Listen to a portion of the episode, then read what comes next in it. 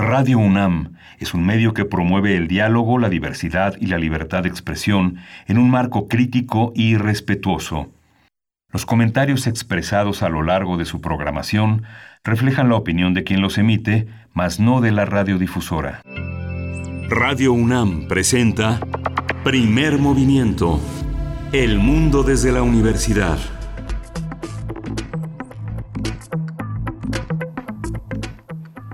Muy buenos días, bienvenidos, bienvenidas a Primer Movimiento. Les saluda Berenice Camacho esta mañana de jueves 13 de agosto del año 2020. Iniciamos nuestro programa cuando son las 7 con 6 minutos. 7 con 6 minutos, hora del centro del país, en una transmisión totalmente en vivo por el 96.1 de FM, el 860 de AM, el alma mater del cuadrante. Saludos también por allá.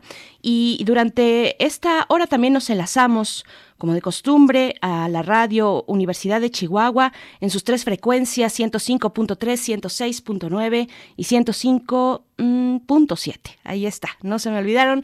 Eh, bienvenidos, Radio Universidad de Chihuahua, allá muy tempranito, son las seis con siete minutos. Pues bueno, aquí les acompañamos. Gracias por eh, aquellos que nos escuchan también a través de la red de internet www.radio.unam.mx. Y bueno, en nombre de mi compañero Miguel Ángel Quemain y de todo el equipo eh, en este espacio, les doy la bienvenida. El señor Quemain pues está de vacaciones, ya lo saben, y si no les informo, los lunes y los jueves de este mes pues estará eh, haciendo algunas actividades. Lástima que no se está tomando eh, pues un coco, un coco a la orilla de la playa, disfrutando, eh, pero, pero bueno, esperamos que su descanso sea suficiente.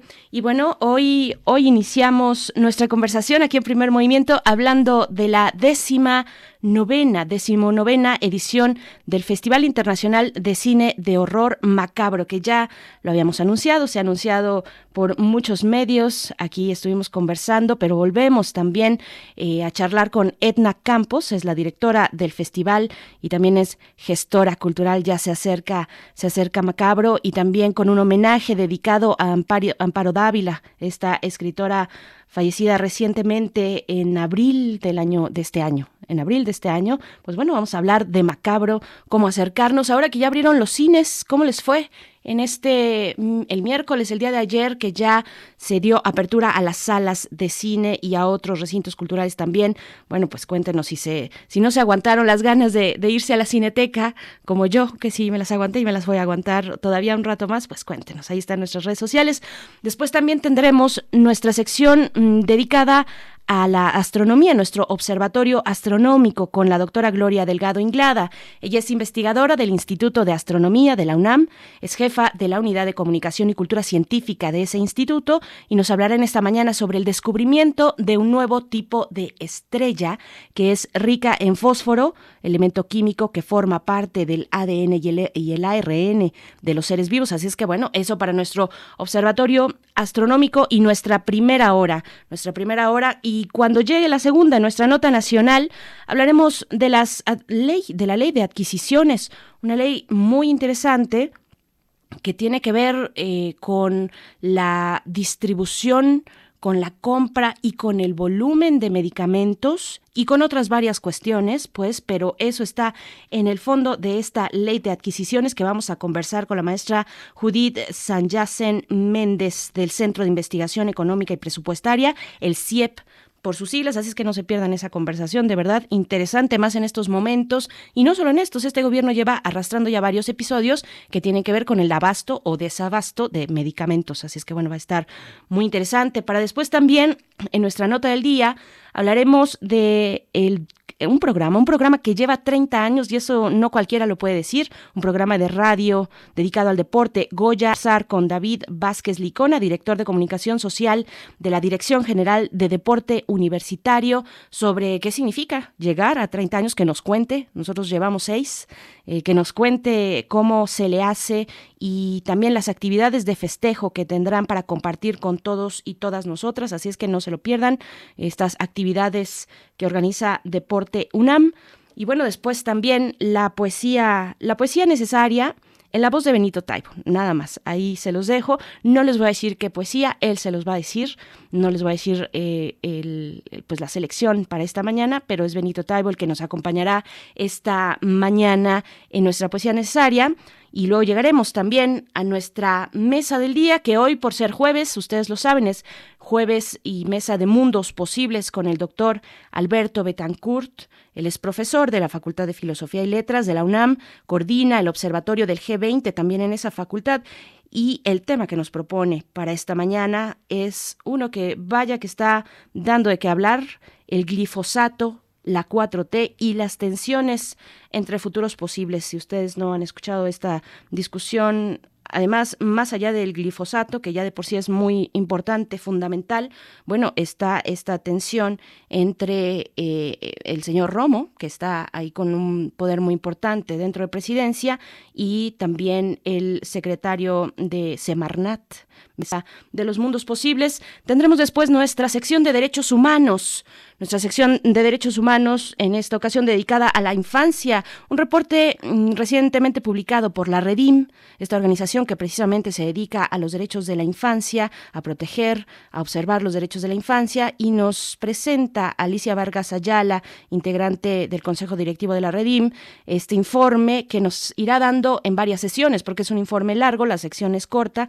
el informe que se titula Los impactos de la pandemia de COVID-19 en los derechos de la infancia en México. Así es que esto para, para la mañana de hoy. Gracias, bienvenidos, bienvenidas. Escriban en redes sociales arroba PMovimiento en Twitter, primer movimiento UNAM en Facebook y nos vamos con nuestra sección informativa como amanecemos esta mañana de jueves en temas de COVID-19 a nivel nacional, internacional y lo que tiene que decir la UNAM. COVID-19. Ante la pandemia, sigamos informados. Radio UNAM. La Secretaría de Salud informó que el número de decesos por la enfermedad de la COVID-19 aumentó a 54.666. De acuerdo con el informe técnico ofrecido ayer por las autoridades sanitarias, los casos confirmados acumulados se incrementaron a 498.380 y el de sospechosos a 83.473.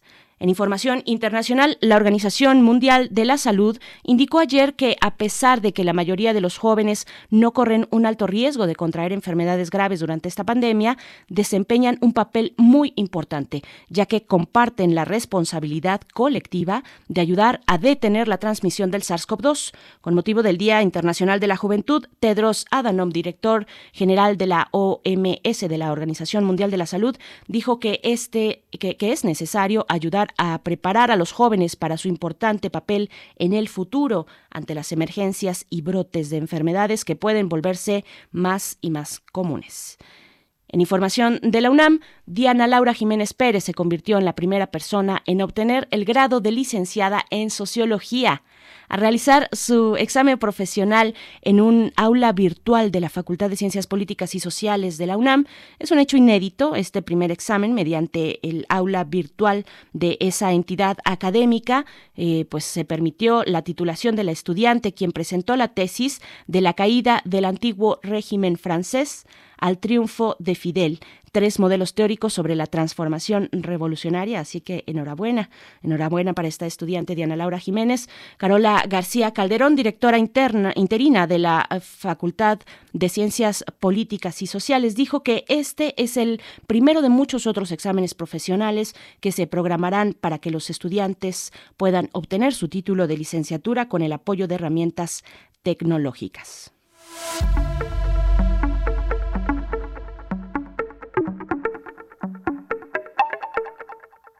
Y en nuestras recomendaciones culturales para esta mañana, la Casa del Lago invita, invita a la sesión de escucha Observación Astronómica 3, titulada Sol.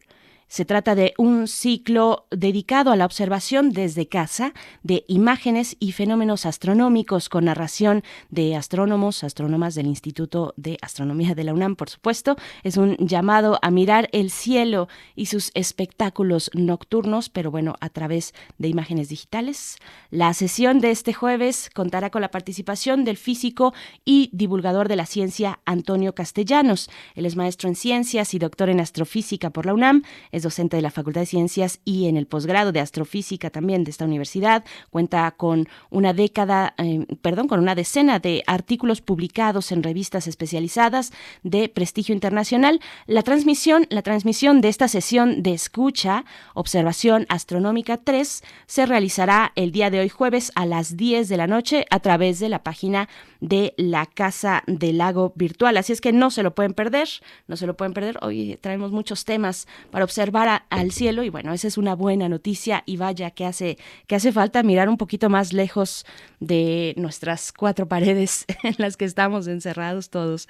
Bien, pues vamos a ir con música, vamos a ir con música. De nuevo, nuestras redes sociales están ahí listas para recibir sus comentarios y seguir haciendo comunidad aquí en Primer Movimiento en Radio UNAM. Vamos a escuchar esto que está a cargo de la Orquesta de la Luz. La canción se titula Flores y Tambores.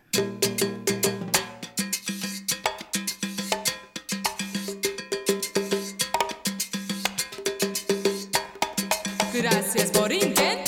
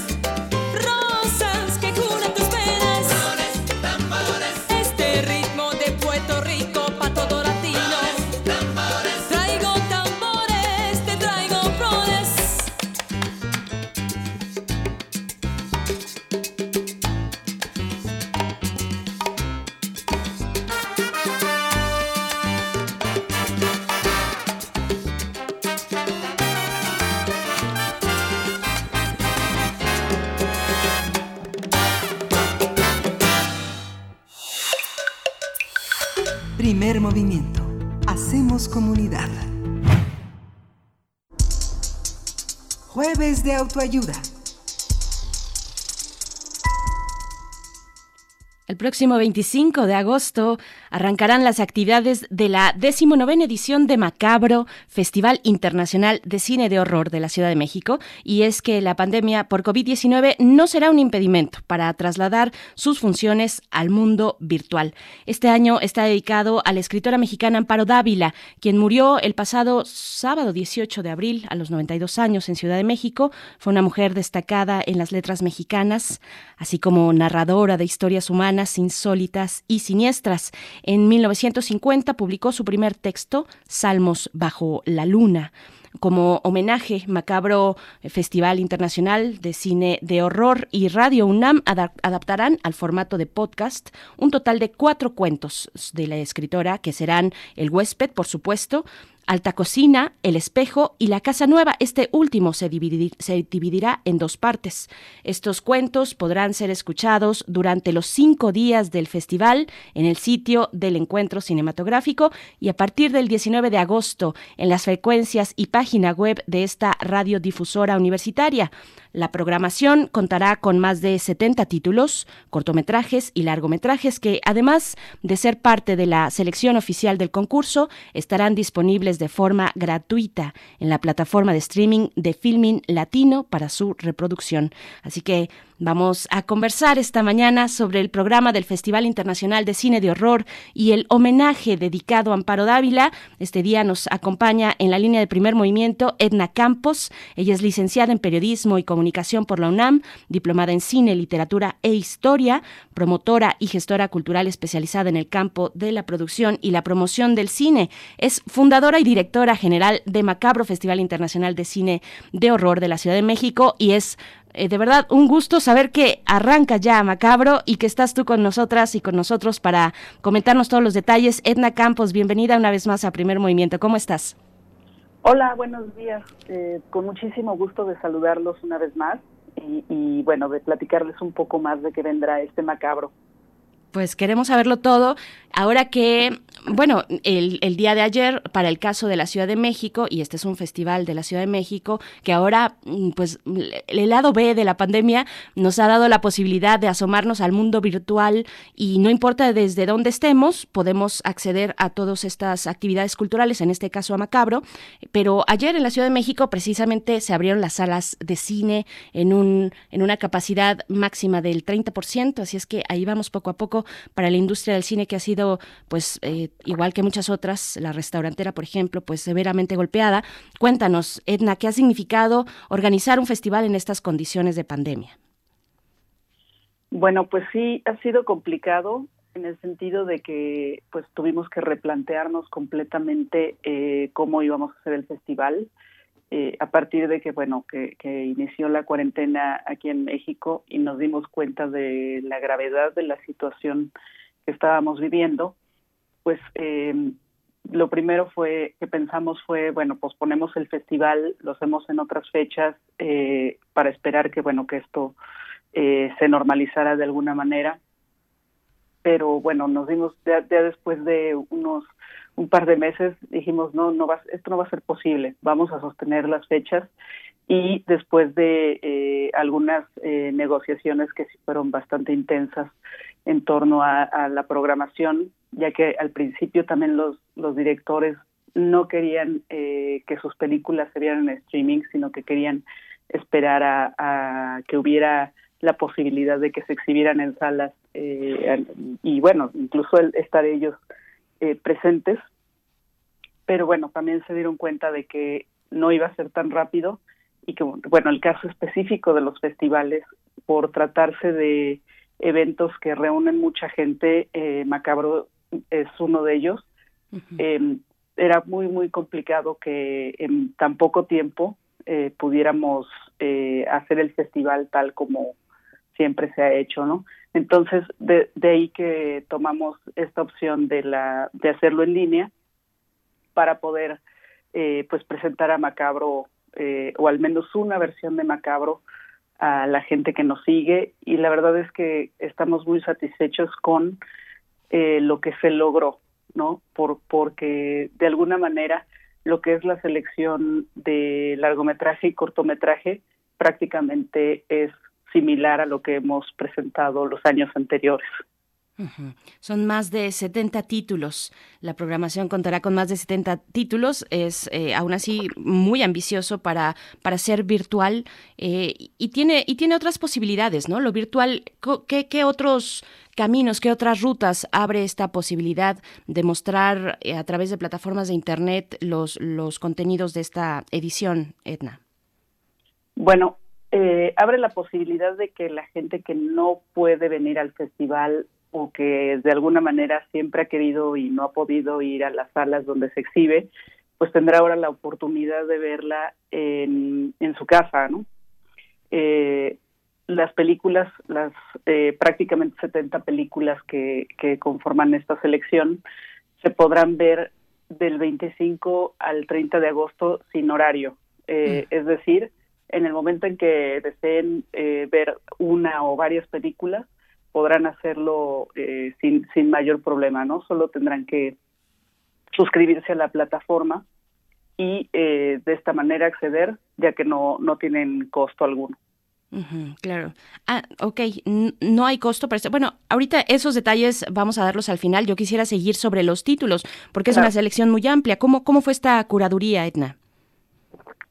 La, la curaduría se hizo exactamente eh, de la misma manera que lo hacemos todos los años. Eh, son títulos eh, que vienen, por un lado, de la convocatoria que se abre cada año, más o menos por diciembre, y otros títulos que fueron por invitación. Entonces, son títulos que muchas veces estamos siguiendo, incluso desde que se está haciendo la película. Y, y bueno, de esta manera lo logramos, ¿no?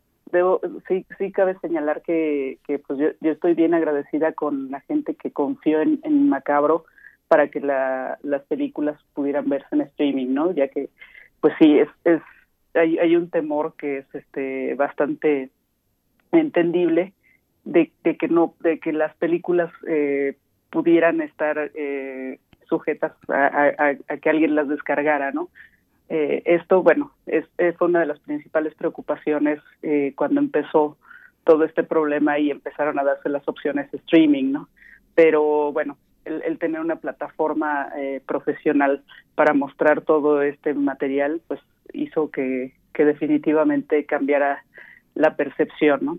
Y por otro lado, pues bueno, el, el hecho de que sí hubo varias películas seleccionadas, que sí se mantuvieron en eh, la idea de mostrarse nada más a nivel eh, presencial y que, bueno se quedaron guardadas no los sus sus este sus autores decidieron que, que mejor iban a esperar al 2021 y bueno esas películas eh, serán eh, exhibidas en 2021 no nosotros vamos a conservarles su su selección y tú, bueno, es natural eh, pensar y también preguntarte, Edna Campos, que tú has, has recogido muchos de los temores, estás con ese pulso eh, muy, muy cercana a los temores y las incertidumbres que puedan tener las y los creadores eh, de, de, cine.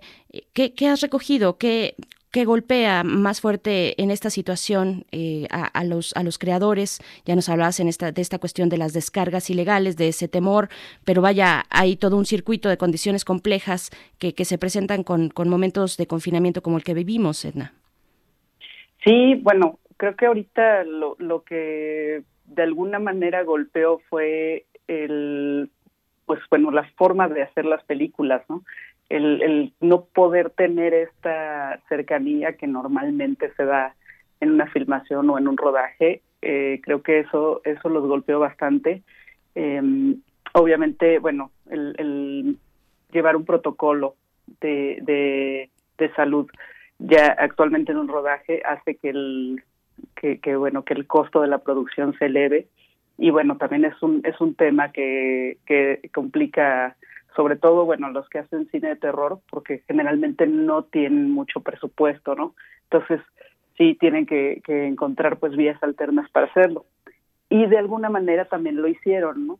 Porque de hecho, bueno, hay algunas algunas películas que ya están por ahí eh, viéndose ya sea en streaming o que incluso ya se estrenaron en algunos festivales en línea que, que muestran un poco algunas historias eh, que fueron hechas durante los confinamientos en sus distintos países, ¿no? Entonces, son, son películas que seguramente veremos en, en próximos meses y en el siguiente año. La misma situación ya plantea un horror suficiente y nos da para muchísimo, que para muchísimo, digamos, en términos de, de creatividad, de imaginación, de ver las posibilidades, de darle la vuelta por y, poder observar mm, distintas aristas de lo que estamos viviendo, pero también hay otros que no, que se salen y que se van hacia lugares completamente distintos. Háblanos un poco de los contenidos de este festival, eh, qué te ha sorprendido en esta selección, qué de novedoso nos tiene preparado Macabro para esta edición.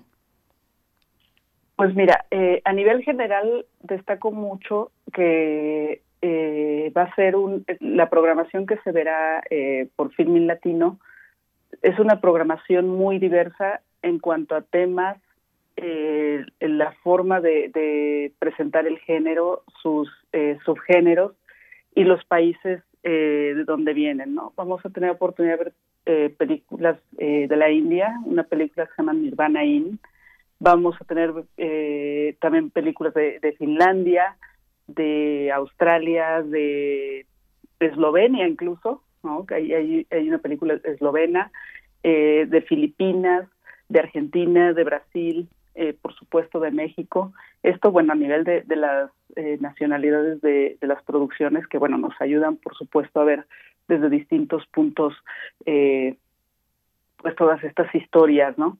Y por, por otro lado, bueno, destaco mucho que la selección iberoamericana es, creo que es de lo más fuerte que, tendremos eh, en el sentido de que eh, ahí está la película que, bueno, que será seguramente la más eh, difícil de ver, que es una película que se llama Cabrito, una película brasileña que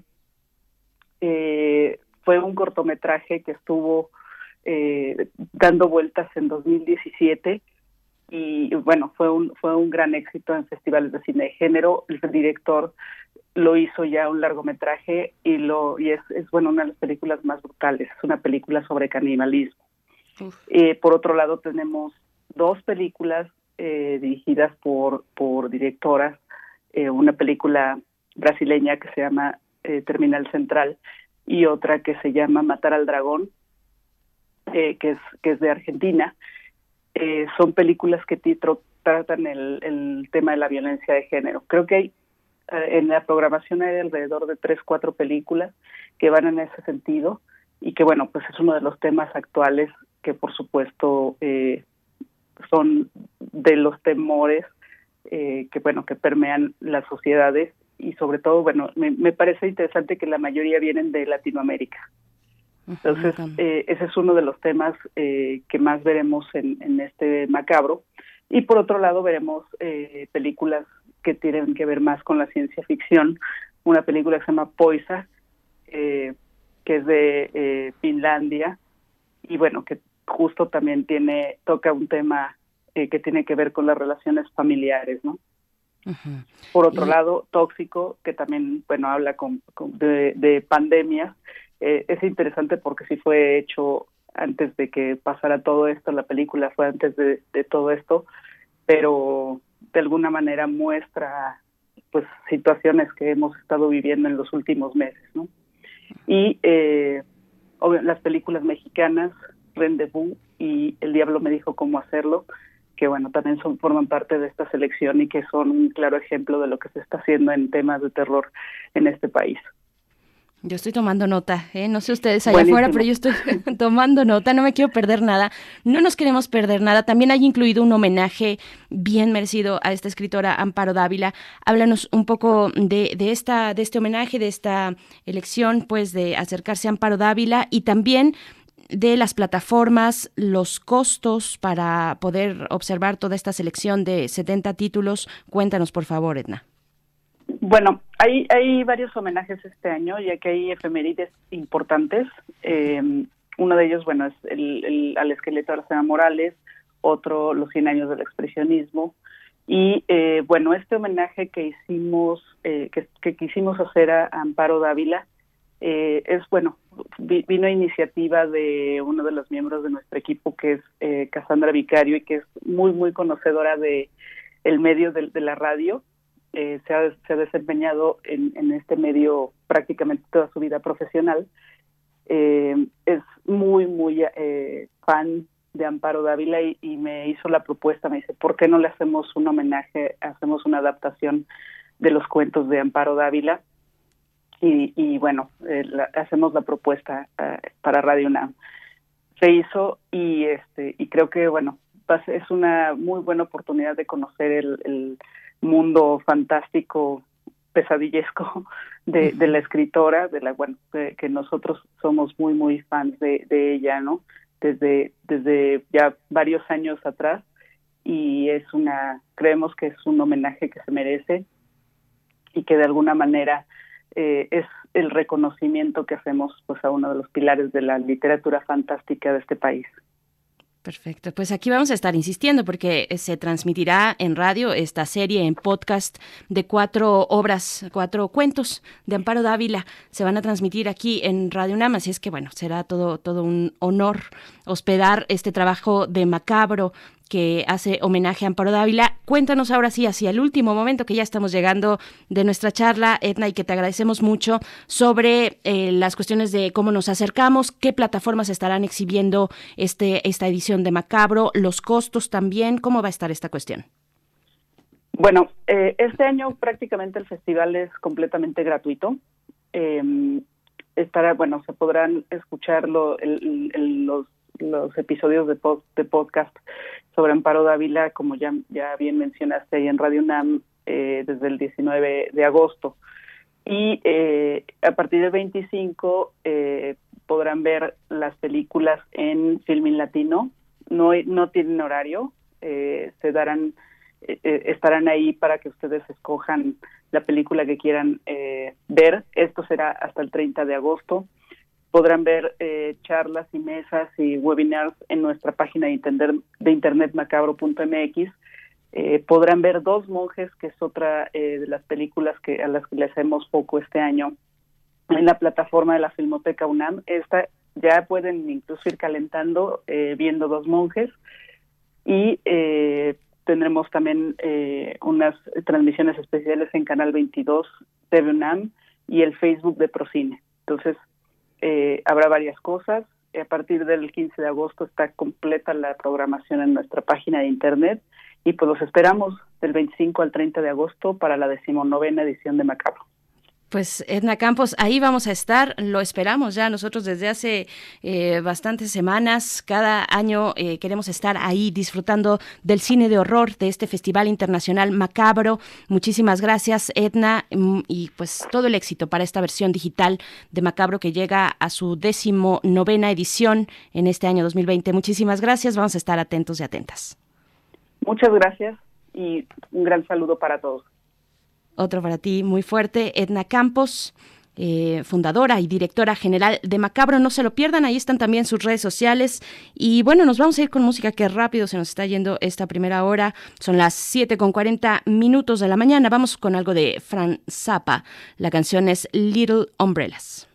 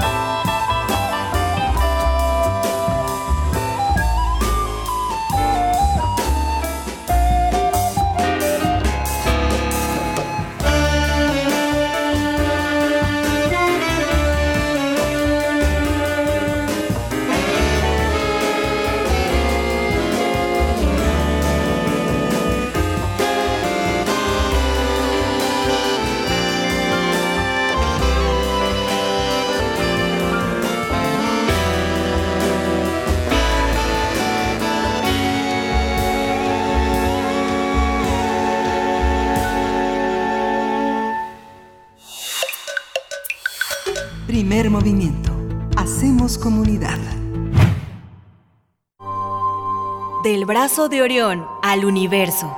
Observatorio Astronómico.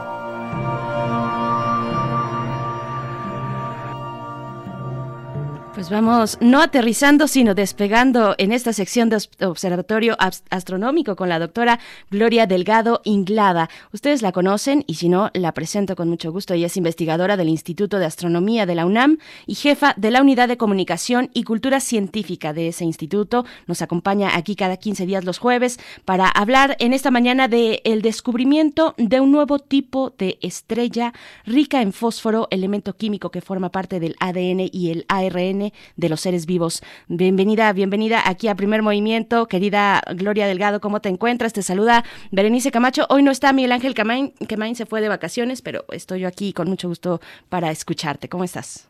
Muy bien, muy buenos días, Berenice. Encantada de saludarte. Igualmente, querida Gloria, pues cuéntanos.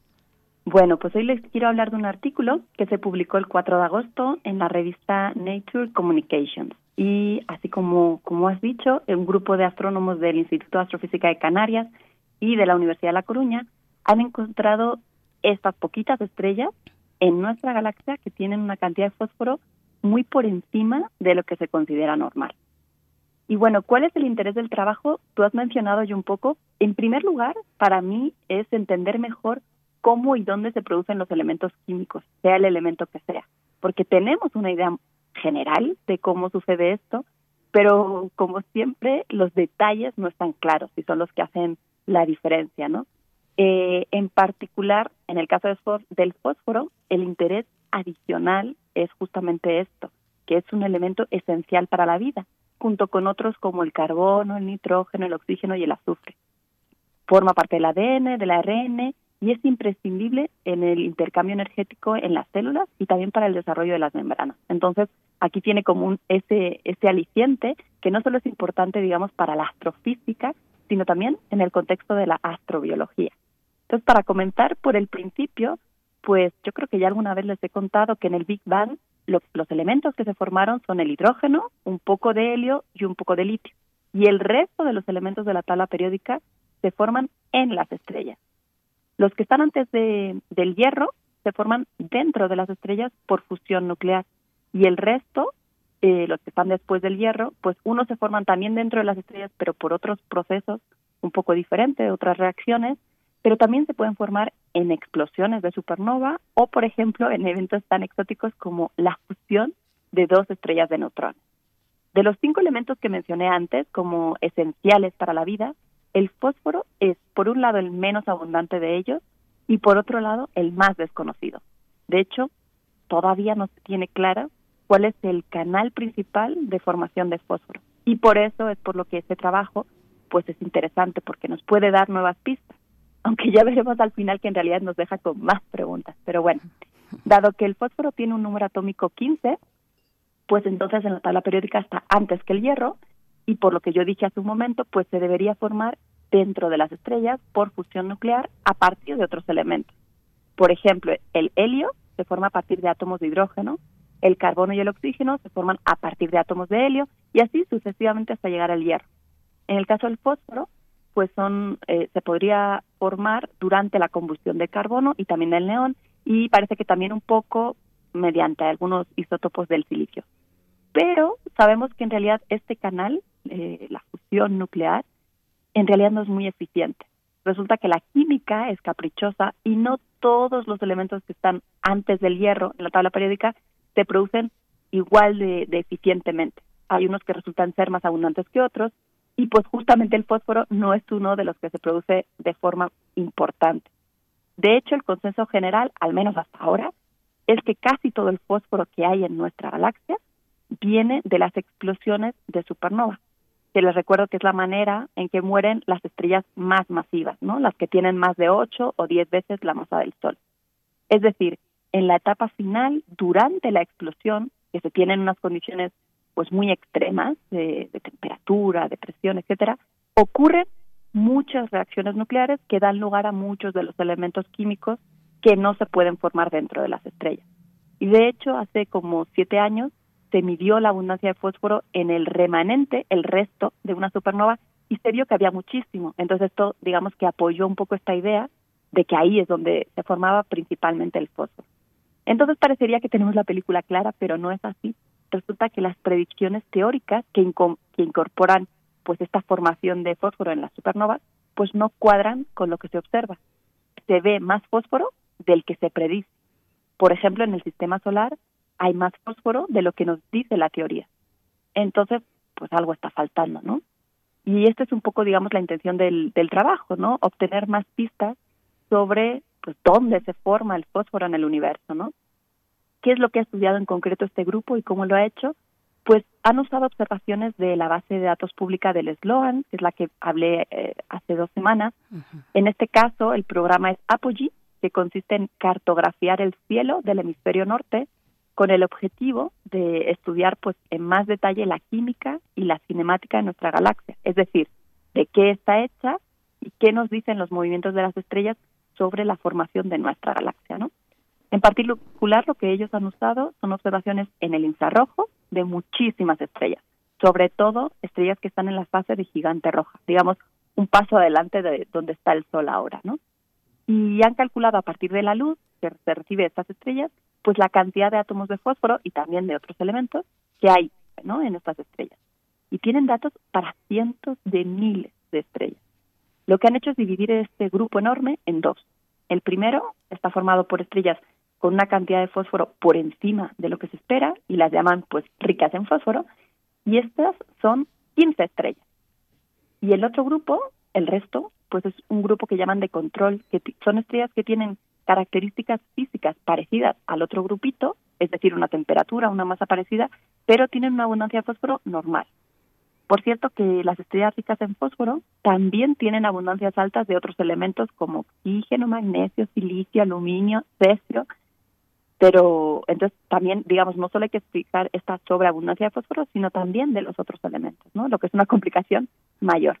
Y para que se den una, una idea de, de cuánto fósforo tienen de más, pues estas estrellas ricas en fósforo tienen entre 10 y 100 veces más fósforo del que tiene el Sol. Eh, entonces, como ya dije, son 15 estrellas las que forman este grupo enriquecido y esto es más o menos un 1% del total de estrellas que se han considerado. Es decir, son poquísimas, pero una, con una cantidad de fósforo muchísimo mayor que el resto de estrellas. Con los datos que tienen, también han podido conocer algunos detalles sobre estas estrellas, como por ejemplo que tienen una masa muy parecida a la del Sol y que se formaron hace mucho tiempo cuando nuestra galaxia eh, comenzaba a formarse, es decir, son estrellas ya viejas. Con esta masa que tienen, que se ha deducido que tienen, pues no es posible que el fósforo lo hayan podido formar ellas solas por el mecanismo que yo dije antes, porque solamente las estrellas más masivas pueden llegar a esa etapa en la que forman el fósforo a partir del carbono, etcétera. De hecho, no pueden formar ni el fósforo, ni el silicio, ni muchos elementos de los que mencioné que tienen de más, ¿no? En una cantidad excesiva. Entonces, si el fósforo que tienen, que es mucho, no lo han formado ellas mismas, pues ¿qué opciones hay? Yo les voy a mencionar solo algunas. En el artículo científico vienen varias y, al que le interese más, pues le invito a leer todos los detalles, ¿no? Una opción es que vengan de una región de la galaxia que por un motivo que no conocemos tiene más fósforo de lo normal. Pero se puede, como ya dije, los datos permiten analizar un poco los movimientos de las estrellas y se ha deducido que en realidad vienen de regiones diferentes. Entonces, no, no parece ser que esta opción sea correcta, porque son muy poquitas estrellas y hay otras estrellas que vienen de las mismas regiones que estas y no tienen tantos fósforos. Entonces, esta idea no nos, no nos funciona. Otra opción es que estas estrellas ricas en fósforo formen parte de un sistema binario y en realidad el fósforo no lo han formado ellas, sino que su estrella compañera es la que lo formó y se lo ha transferido. Pero lamentablemente se ha podido estudiar en más detalle y ninguna parece ser parte de un sistema binario. Otra opción más es que eh, haya ocurrido un encuentro entre dos estrellas, una que tenía más fósforo y otra que no, que sería la, nuestra, ¿no? La enriquecida, y al encontrarse, digamos, de cerca, fusionarse, forman una sola estrella con esta cantidad de fósforo. Pero la teoría predice que la masa que tendría esta estrella resultante de una colisión debería ser mayor que la que se observa en estas estrellas. Entonces, otra opción que tenemos que, descartar.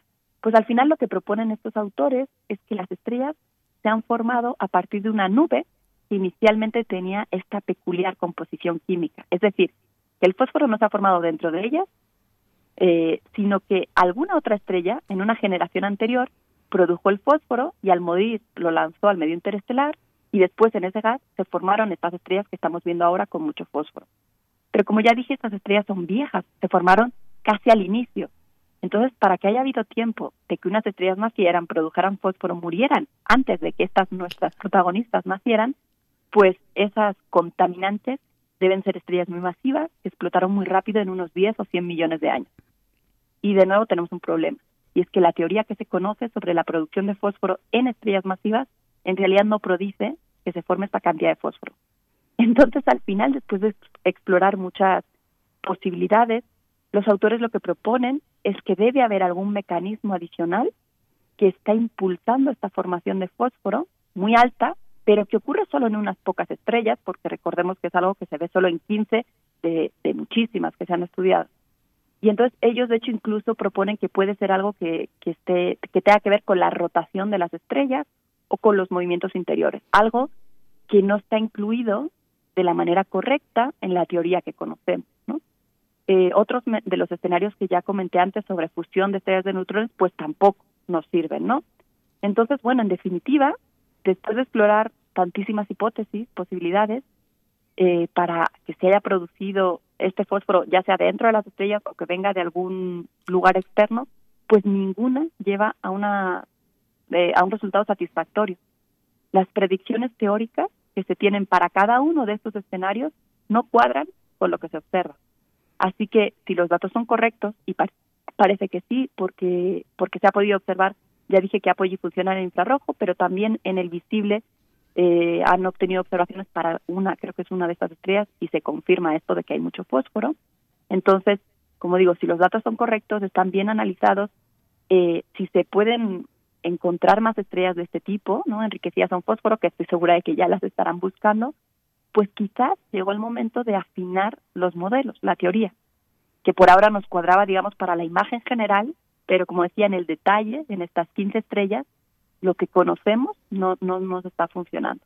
Por el momento, pues nos tenemos que quedar sin saber cuál es este proceso que no está sucediendo en toda la galaxia, porque no es algo que se ve en todos lados, estas cantidades de fósforo, pero que se está produciendo de manera importante en unas pocas estrellas, ¿no? Produciendo además, pues es unas cantidades importantes de fósforo. Y este mecanismo es interesante, queremos conocerlo, porque nos podría ayudar a explicar por qué en nuestro sistema solar hay tanto fósforo y como, como ya decía, esto tiene una relevancia porque el fósforo es importante para la vida, ¿no? Entonces, sea cual sea el mecanismo, fue de manera tal que en el sistema solar tuvimos unas cantidades importantes y también eso propició, ¿no? Eh, pues la vida como la conocemos. Qué maravilla, doctora Gloria Delgado Inglada. Fíjate que por aquí mm, todavía nos queda un poquito de tiempo y quiero eh, pasar las preguntas que nos hacen en la audiencia. Eh, María Elizondo dice, mm, buenos días, mm, dos preguntas. La primera, ¿podemos considerar a los elementos que hay en la Tierra como una muestra de todos los que existen en todo el universo? Y dos, si es así, ¿existe algún estimado del número de elementos del universo? Bueno, eh, empiezo por la parte del final. Si agarramos la tabla periódica, solamente los que están como en, en la última fila o, en, o casi en las últimas filas son los que se han producido de manera artificial por el eh, por nosotros, digamos, en laboratorio. El resto se encuentran en diferentes proporciones en el universo. Eso sería exactamente lo que hay en el universo, ¿no? Y después, la, la primera pregunta, ¿cuál era? Perdón. Sí, eh, ah, Podemos, si todos los elementos que están en la Tierra eh, existen en todo, en todo el universo, eh, hay que considerar que hay elementos en la Tierra como una muestra de todos los que existen en el, en el universo. O sea, en general sí, pero en las cantidades es diferente. Digamos, globalmente, como dije, tenemos toda la tabla periódica por todo el universo, pero en, en, el sistema solar, por ejemplo, las proporciones de cada elemento puede ser ligera, ligeramente diferente a otras regiones de la galaxia, ¿no? Como decía, en este caso en particular, en el sistema solar se ve que hay un poco más de fósforo que en otras regiones y quizás por eso surgió la vida, ¿no? En el sistema solar. Digo, esto ya es especulación. Pero aunque entonces en la imagen general sí tenemos los mismos, las proporciones pueden variar de una región a otra. Lo, lo, entre tantas cosas asombrosas e interesantes es pensar en el fósforo como un buscapiés de la vida. ¿Eso es posible así? Pues eh, un poco el enfoque, no sé, es el que le han querido dar, ¿no? Digamos, para la importancia del fósforo en particular, ¿no? Esto que yo conté del fósforo ocurre también para otros elementos menos exóticos como el cesio o el magnesio, ¿no? Entonces, en realidad, eh, la teoría o, o, la manera en que se afine la teoría tiene que explicar no solo el fósforo, sino los otros elementos. Pero en particular ellos yo creo que se han centrado mucho en el fósforo por la relevancia que tiene para la vida, ¿no? Como elemento esencial. Y, claro que hay que pues tratar de explicarlo, porque además, justamente a mí la parte que me resulta interesante es que hay mucho fósforo, pero muy poquitas estrellas, el 1% de todas las que se estudiaron, ¿no? Entonces, debe ser un, un mecanismo, algo que ocurre pues no de una manera muy general, ¿no? Y entonces otra vez es como que tiene que darse algo muy concreto para que se forme esta cantidad de fósforo que es la que propicia quizás, ¿no? Que surja la vida. La última parte, como digo, es la especulación. Por supuesto. Bueno, y esta cuestión de afinar la teoría no se presenta como cosa sencilla. Doctora Gloria Delgado Inglada, te agradecemos mucho tu participación en esta mañana. ¿Nos puedes compartir tu cuenta de Twitter? Sí, mi cuenta es arroba glodelink como si fuera gerundio en inglés. Y aprovecho un minuto para decirles que tenemos un podcast nuevo en el Instituto de Astronomía que se llama Tras los Fotones. Nos pueden buscar también en las redes sociales y es solamente un episodio al mes, pero bueno, ojalá nos puedan escuchar. Ah, qué maravilla. Pues vamos a escucharlo tras los fotones del Instituto de Investigaciones, eh, del Instituto de Astronomía de la UNAM, de donde tú participas, eres investigadora y jefa de la Unidad de Comunicación y Cultura Científica. Gloria, te mandamos un abrazo muy fuerte y nos escuchamos en 15 días. Un abrazo, un gusto estar con ustedes, como siempre. Igualmente, un gusto escucharte. Pues son las 8 de la mañana, nos despedimos ya de la Radio Universidad de Chihuahua. El día de mañana nos encontramos a las 6 de la mañana, 6, 5 de la mañana por ahí con ustedes. Mientras tanto, nosotros seguimos aquí en www.radio.unam.mx. Nos vamos a ir también a un corte porque ya nos llegó el tiempo. Vámonos. Síguenos en redes sociales. Encuéntranos en Facebook como Primer Movimiento y en Twitter como arroba PMovimiento. Hagamos comunidad.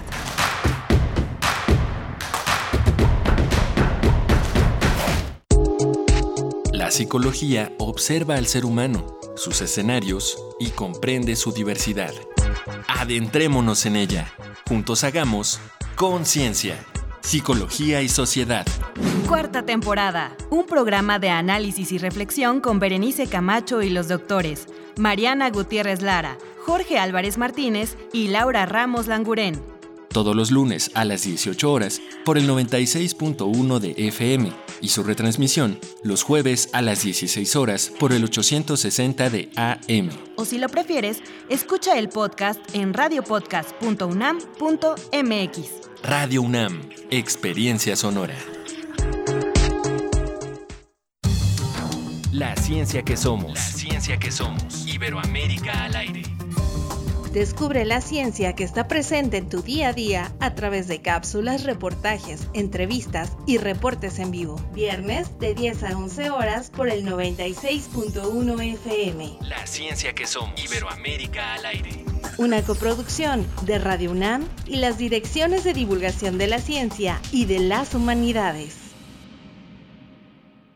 Durante esta pandemia y después de ella, el mundo necesitará la democracia para vivir en paz. Las niñas, niños y adolescentes de hoy serán las y los adultos del futuro. Ofrecerles valores democráticos significa poner el futuro en buenas manos. Consulta en INE.mx videos y libros gratuitos para desarrollar su cultura cívica y valores democráticos. La democracia y la participación empiezan en casa. Contamos todas, contamos todos. INE. Teléfono. Ante una cámara. Hacia la pantalla de un celular. A través de una computadora. Aún con la distancia, hablar bien es una actividad esencial. Radio UNAM te invita a enriquecer tus actividades de cuarentena aprendiendo a usar correctamente tu voz para transmitir tus ideas. En el curso Oratoria y dominio de la voz impartido por Sergio Rued. Aprende la diferencia entre un discurso improvisado y una exposición sólida para garantizar la efectividad del orador. Sábados de las 12 a las 14 horas, del 5 de septiembre al 24 de octubre a través de Zoom. Informes e inscripciones a luzangelus.hotmail.com y al 55 34 57 80 65. El cupo es limitado. La voz es una cercanía necesaria en estos tiempos de distancia. Radio UNAM. Experiencia sonora.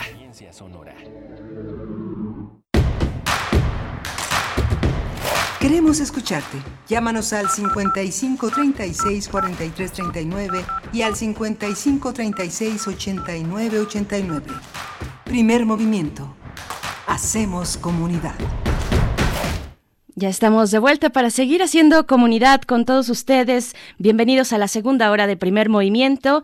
Son las 8 con 4 minutos, hora del centro del país en esta mañana de jueves 13 de agosto. Nos encontramos pues de manera remota en mi caso, eh, en, a través del de, 96.1 de FM, del 860 de AM, representando también y mandándoles un saludo de parte de mi compañero Miguel Ángel Quemain, que se encuentra de vacaciones los lunes y los jueves de este mes. Estará así, de esa manera, eh, tomando un descanso. Y bueno, allá en cabina está Frida Saldívar comandando este, este barco Em, llevándolo a buen puerto siempre, acompañada de Arturo González en los controles técnicos y todo el equipo de primer movimiento con, con toda su atención eh, desde casa de manera remota, porque continuamos para, para, el caso de la Ciudad de México en esta etapa de semáforo naranja. Y pues bueno, eh, saludamos a todos los que nos sintonizan en el 96.1 de FM, en el 860 de AM, pero también a la radio Nicolaita, que nos sumamos a su transmisión en el 104 y así llegamos hasta Morelia para saludar a todos y todas las que integran la Universidad Michoacana de San Nicolás de Hidalgo y en general a los que nos escuchan en Morelia un saludo, bienvenidos pues escríbanos en redes sociales cómo amanecen por allá, cómo les trata también este eh, paso de los semáforos de la pandemia, el semáforo epidemiológico. Pues bueno, coméntenos en redes sociales, sigamos, sigamos haciendo comunidad.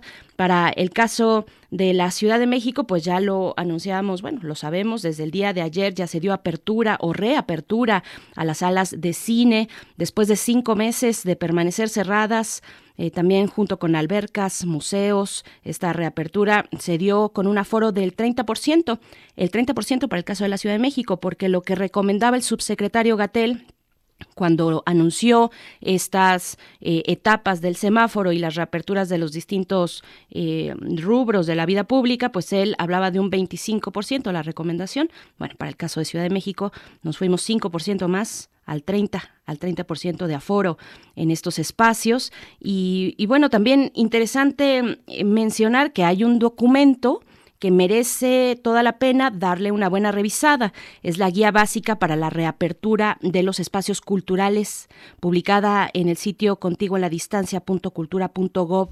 MX, que es básicamente una orientación para aquellas instancias a cargo de espacios culturales, desde los que son cerrados, como los museos, las librerías, las salas de teatro o, las salas de cine en este caso, hasta los abiertos, como los sitios arqueológicos, las salas de concierto, los conciertos al aire libre, los festivales al aire libre, en fin es información importante que nos concierne a todas las personas relacionadas con cultura, que somos todos y todas, desde creadores, gestores, instituciones, pero también los públicos. Así es que bueno, si tienen la oportunidad, dense un paseo por esa guía, esa guía que está de manera electrónica en este sitio contigo en la distancia de Cultura Federal. Así es que, bueno, pues a ustedes cómo les ¿Cómo les trató este miércoles de reapertura en salas de cine aquí en Ciudad de México? Pues cuéntenos en nuestras redes sociales, arroba PMovimiento, así estamos en Twitter, Primer Movimiento UNAM en Facebook, donde ya saludo también a quienes nos escriben, Refrancito está por acá, Sandra Pamela Telles, María Elizondo, que ya mencionábamos sus preguntas para la sección de astronomía, Andrea González dice, ¿y qué plataformas para Macabro? Bueno, pues Filming Latino, en su totalidad casi o en su gran mayoría, además de los webinars que tendrán en la página electrónica de Macabro. Em, también la Filmoteca de la UNAM pues le entra con este eh, la proyección de esta película Dos monjes. Y para el caso de nosotros aquí en Radio UNAM pues este este podcast sobre la obra de Amparo Dávila cuatro cuentos de Amparo Dávila que son y fueron adaptados a la versión de podcast y que serán transmitidos a partir del 19 de agosto nosotros les vamos a estar avisando porque es algo que nos entusiasma y nos emociona mucho esta eh, pues e, esta relación con Macabro y que pues se pueda ya llevar a cabo. Y pues bueno, nos vamos a ir, nos vamos a ir con directo con la Nacional. Sí, nos vamos con la Nacional, creo. Vámonos. Primer movimiento. Hacemos comunidad. Nota Nacional. A finales de julio, el Congreso de la Unión aprobó la Ley de Adquisiciones, Arrendamientos y Servicios del Sector Público, que entre otras cosas permitirá al Gobierno federal la compra de medicamentos en el exterior. Esta ley pretende poner fin al monopolio de empresas farmacéuticas que, a decir de Morena y el Gobierno federal, acaparaban los medicamentos, generaban desabasto y elevaban su costo hasta un 300%. Tras la aprobación de la reforma, el gobierno federal anunció la creación de una distribuidora de medicamentos y vacunas del Estado mexicano, la cual se encargará de llevarlos a todo el país, de dar cobertura.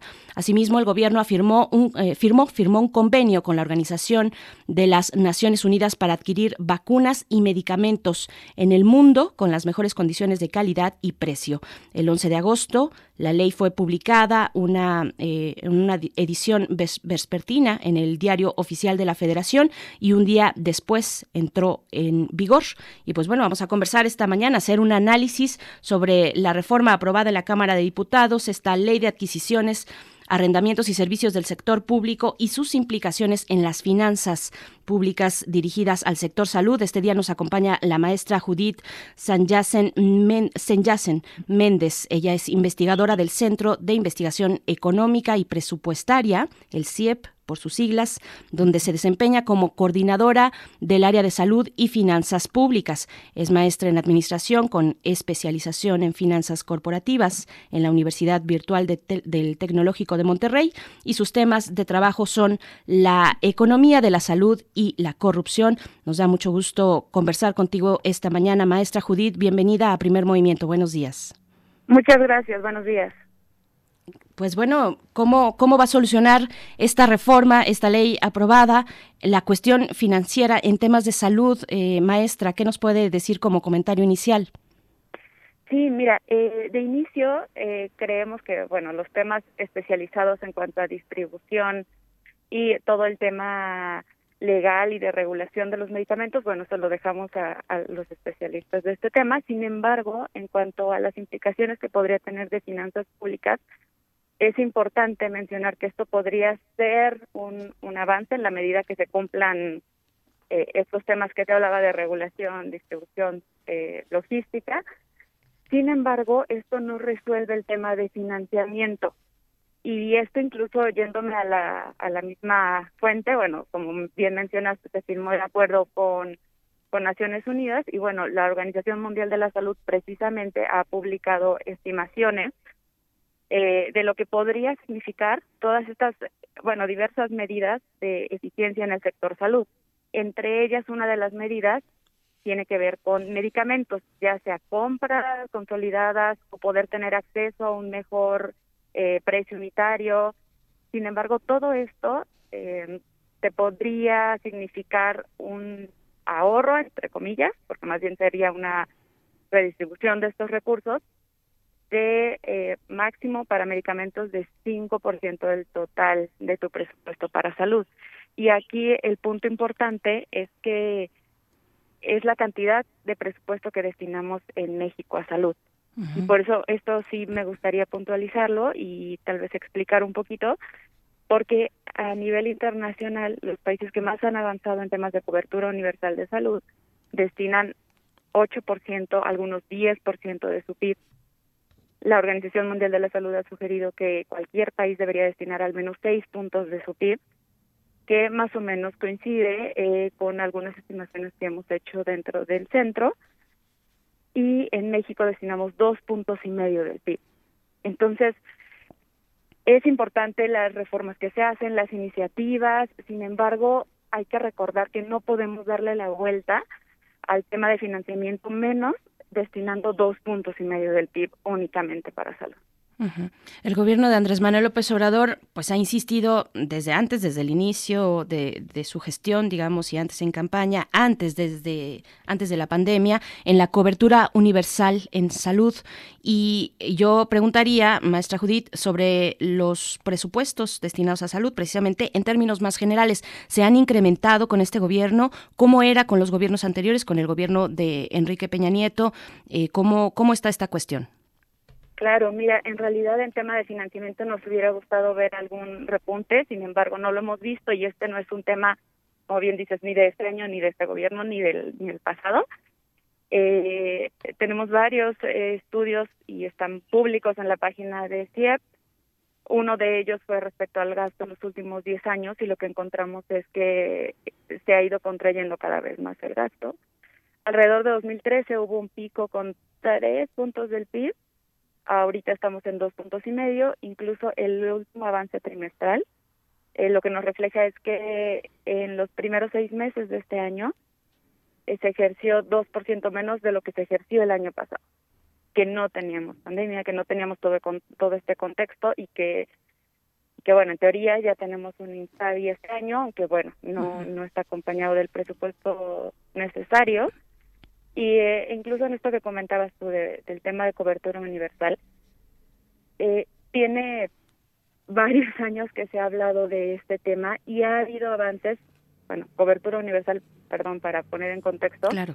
es necesario hablar de población, la población a la que cubre, qué servicios da, qué enfermedades están incluidas y presupuesto. Entonces hemos visto avance en cuanto a la población que está inscrita o afiliada, eh, los, las intervenciones que se cubren de manera paulatina se han ido incrementando, sin embargo en presupuesto sigue siendo la variable que, que queda limitada, que la única de estas tres variables que no ha incrementado. Entonces lo único que haces es incrementar la población que podría tener acceso, pero en realidad en presupuesto pues pues no lo Y bueno, no es lo mismo, eh, también hay que meternos, es un universo muy amplio, pero no es lo mismo hablar del el Instituto Mexicano del Seguro Social, del IMSS, que del ISTE, que incluso de los trabajadores que tienen el servicio de Pemex, ¿no? Que, que, yo creo que son los que tienen la, joya de la corona en toda esta cuestión, no sé, eh, dinos tú, maestra. Y está por otro lado también el INSABI. Eh, y, preguntaría sobre el INSABI si este modelo resuelve, resuelve mejor la forma en la que se destina el financiamiento, si es más efectivo, que es lo que hemos visto ya en los meses que lleva este, este instituto, que, que, son pocos, pero qué podemos ir viendo al respecto y compararlo también con los sistemas eh, de salud que tenemos, tanto los, eh, sobre todo eh, a nivel público, ¿no? Para no meternos en las cuestiones privadas o tal vez sea, sea necesario. ¿Cómo, ¿Cómo está esta cuestión, maestra? Sí, correcto. Mira, efectivamente, nosotros hablamos en este momento, esto que te comentaba yo de dos puntos y medio del PIB es del total, el gasto total, pero es una historia diferente en cada, cada subsistema. Una cosa, como bien dices, es el gasto per cápita al que tiene acceso una persona con servicios de salud de servicios médicos de PEME a una persona que se atiende en Bienestar o en Insabi ahora, ¿no? Eh, la diferencia es importante, sin embargo, el gasto per cápita en cualquiera de estos institutos eh, se ha reducido. Y en cuanto a lo que comentas de, bueno, si el financiamiento de Insabi ahora ya, ya resuelve todo este, este tema, pues desgraciadamente no. De hecho, el año pasado que, que se estaba por aprobar toda esta iniciativa con cambios a la Ley General de Salud, a la de los institutos. Eh, hubo un parlamento abierto en el cual estuvimos participando y el punto principal fue que, bueno, nosotros por supuesto estamos a, a favor de que se brinde atención y que exista un instituto que dé servicios de salud a la población que actualmente no tiene no tiene ese acceso a seguridad social laboral. Sin embargo, que sea realista y que sea con números y con financiamiento necesario, con un esquema de financiamiento, y es lo que nosotros no vimos. presentamos diversos escenarios y estimaciones y para un primer paso necesitaríamos al menos medio medio punto del PIB mm. y lo que se destinó de inicio para el INSABI fueron eh, la, cuatro, la cuarta parte de ese presupuesto necesario y no se está hablando ni se está poniendo sobre la mesa otra vez en discusión qué es lo que se va a hacer. De hecho, incluso el, INSABI es uno de los programas que presenta en este en este avance del primer semestre. En cuanto a temas de transparencia, ¿ha sido fácil detectar el desarrollo del INSABI? Ahorita, por evidentes razones, todo el sector salud está bajo la lupa, pero también es difícil seguir el paso puesto que se han suspendido los términos eh, en la, en la eh, vaya todo el ritmo de el, pues de la administración pública, ¿no? Este hay muchos procesos que quedaron suspendidos por precisamente la jornada de sana distancia y el confinamiento, pero es fácil detectar, hay suficiente transparencia cuando hablamos de financiamiento, pues es fundamental en un país como este que tiene eh, investigaciones incluso judiciales respecto a desvío de recursos, respecto a una corrupción que es la que, la que sabemos, la que conocemos, que es muy profunda y que ha dañado profundamente pues las finanzas públicas, maestra.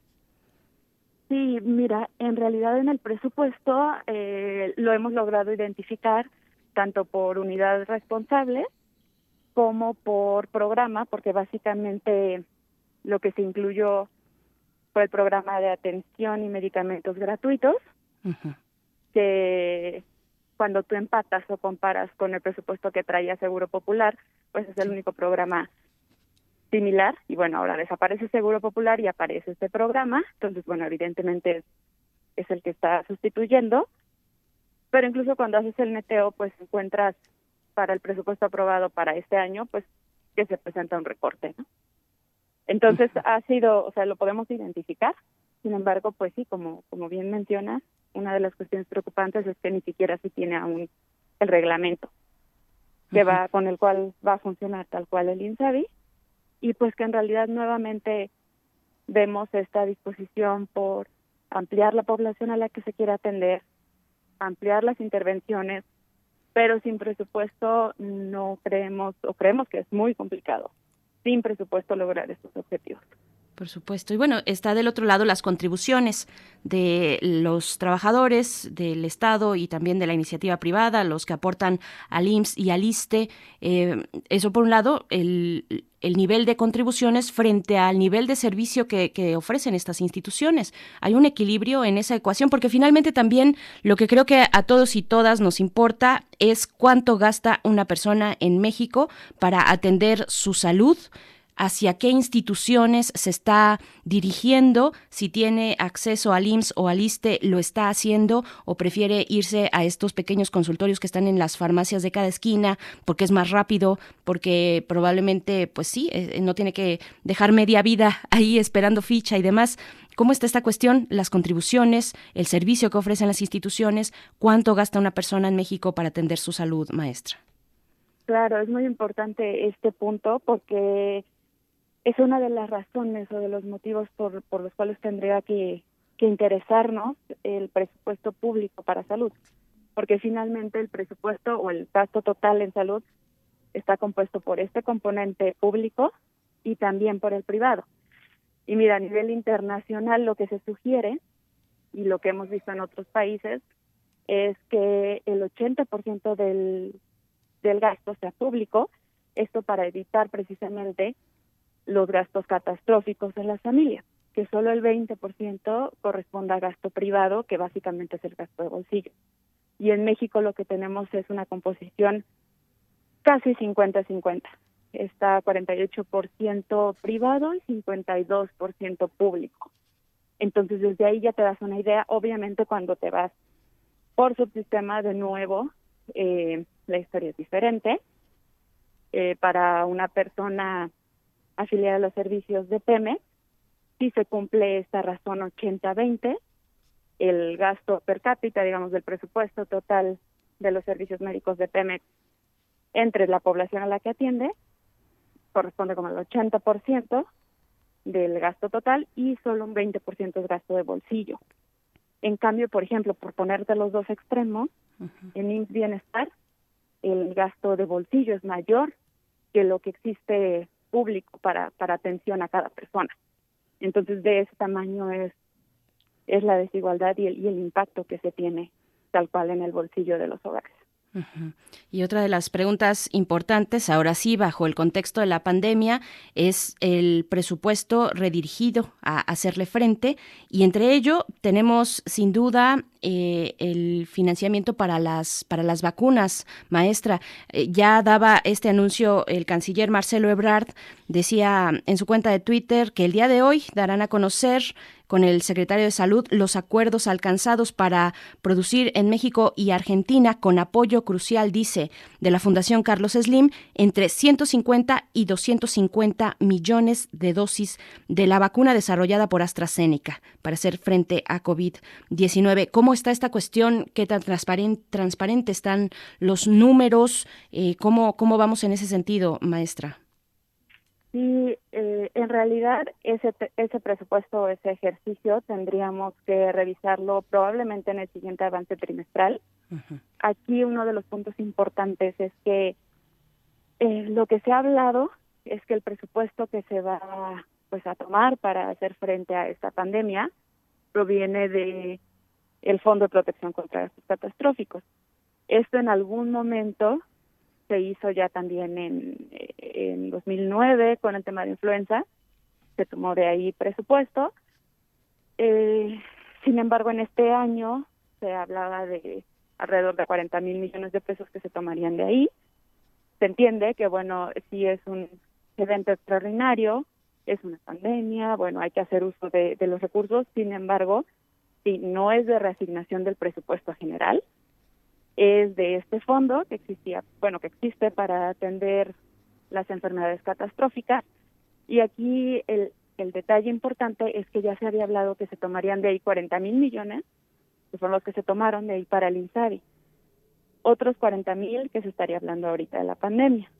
Entonces, eh, más bien ahí habrá que ver las presiones que pone para el siguiente año y los futuros en cuanto a este presupuesto que existe disponible para atender enfermedades que resulta para la población puede resultar de alto costo. El tratamiento de VIH, esto el tratamiento de cáncer de la población que no tiene acceso de otra manera. Qué, temas tan complicados que han seguido además al gobierno mm, en turno. Este gobierno que apostó por políticas de austeridad, de ahorro, finalmente son un, son un signo de, de la 4T. Eh, yo preguntaría, ya acercándonos hacia el cierre, maestra Judith, si, si estas políticas de austeridad pues han rendido buenos frutos. Es es complicado, supongo, ponerlo, poner ese contraste porque nos llegó la pandemia porque todo se ha desconfigurado a partir todos los procesos, a partir de, de, este confinamiento y de los retos que pone la pandemia. Eso por un lado, las políticas de austeridad y de ahorro, que también hay una parte que está dirigida a detener la sangría que ha significado la corrupción, el desvío de recursos, en fin, contratos a modo y demás eh, cuestiones y corruptelas en este país. Eh, cuando, cuando hablamos de presupuesto es algo que no podemos dejar a un lado, maestra. Sí, sí, sí, sí. Y, y bueno, definitivamente yo creo que en el sector salud y, y con este contexto que, que te comentaba sobre cuánto es lo que se destina a nivel internacional y cuánto destina México, creo que resultaría un poco injusto hablar de, de ahorros en el sector salud. Mm. Eh, probablemente sea mejor hablar de estas eficiencias eficiencias en compra de medicamentos, eficiencia en servicios personales, es decir, pago de nómina, eficiencia en uso de infraestructura. Sin embargo, sí sería muy pertinente ser cuidadosos y hablar en lugar de un ahorro, que, que esto pudiera eh, traducirse en mayores recursos dentro del sistema de salud. Y, y bueno, esto porque incluso te comentaba al principio, que la estimación de, de ahorro por compra de medicamentos ronda el 5%, mm. o bueno, la, la estimación que hacía incluso la Organización Mundial de la Salud. También mencionan de cuánto sería el ahorro si se pusieran en práctica diversas medidas de eficiencia y ahí entra esta de corrupción. Hablan de corrupción, hablan de esto que comentábamos de medicamentos, hablan de uso de infraestructura subutilizada, de mejorar eh, salarios o cómo se paga servicios personales y en general se habla de, de nuevo, entre comillas, un ahorro de alrededor de 20% de todo el sector salud. Pero el detalle es que si nosotros destinamos tan poquito, ese 20% en el mejor de los casos se podría traducir en medio punto del PIB. Entonces, eh, yo creo que es importante que sí se hagan todas estas medidas contra corrupción, austeridad, eh, eficiencia, sin embargo, que esto no nos haga pensar que vamos a resolver el sistema de financiamiento del sistema de salud. Necesitamos destinarle más al sistema de salud si queremos avanzar en cobertura universal. Y bueno, toda la expectativa está precisamente sobre eso, sobre el sector salud. Eh, maestra Judith Senyasen Méndez, yo preguntaría ya como última, como última cuestión, la pandemia vendrá a reactivar al sector salud. Aquellos, por ejemplo, cuando hablamos de infraestructura de hospitales que permanecieron ahí eh, olvidados, que se inauguraron a medias y que, y que pues se quedaron ahí y que funcionaban ni siquiera a medias, sino mucho menos. Eh, vino la pandemia a, obligarnos a mirar, a atender de una manera distinta a lo que destinamos y a los recursos que se desarrollan y que, y que están ahí en el, en el sector salud para verlos de una manera más eficiente.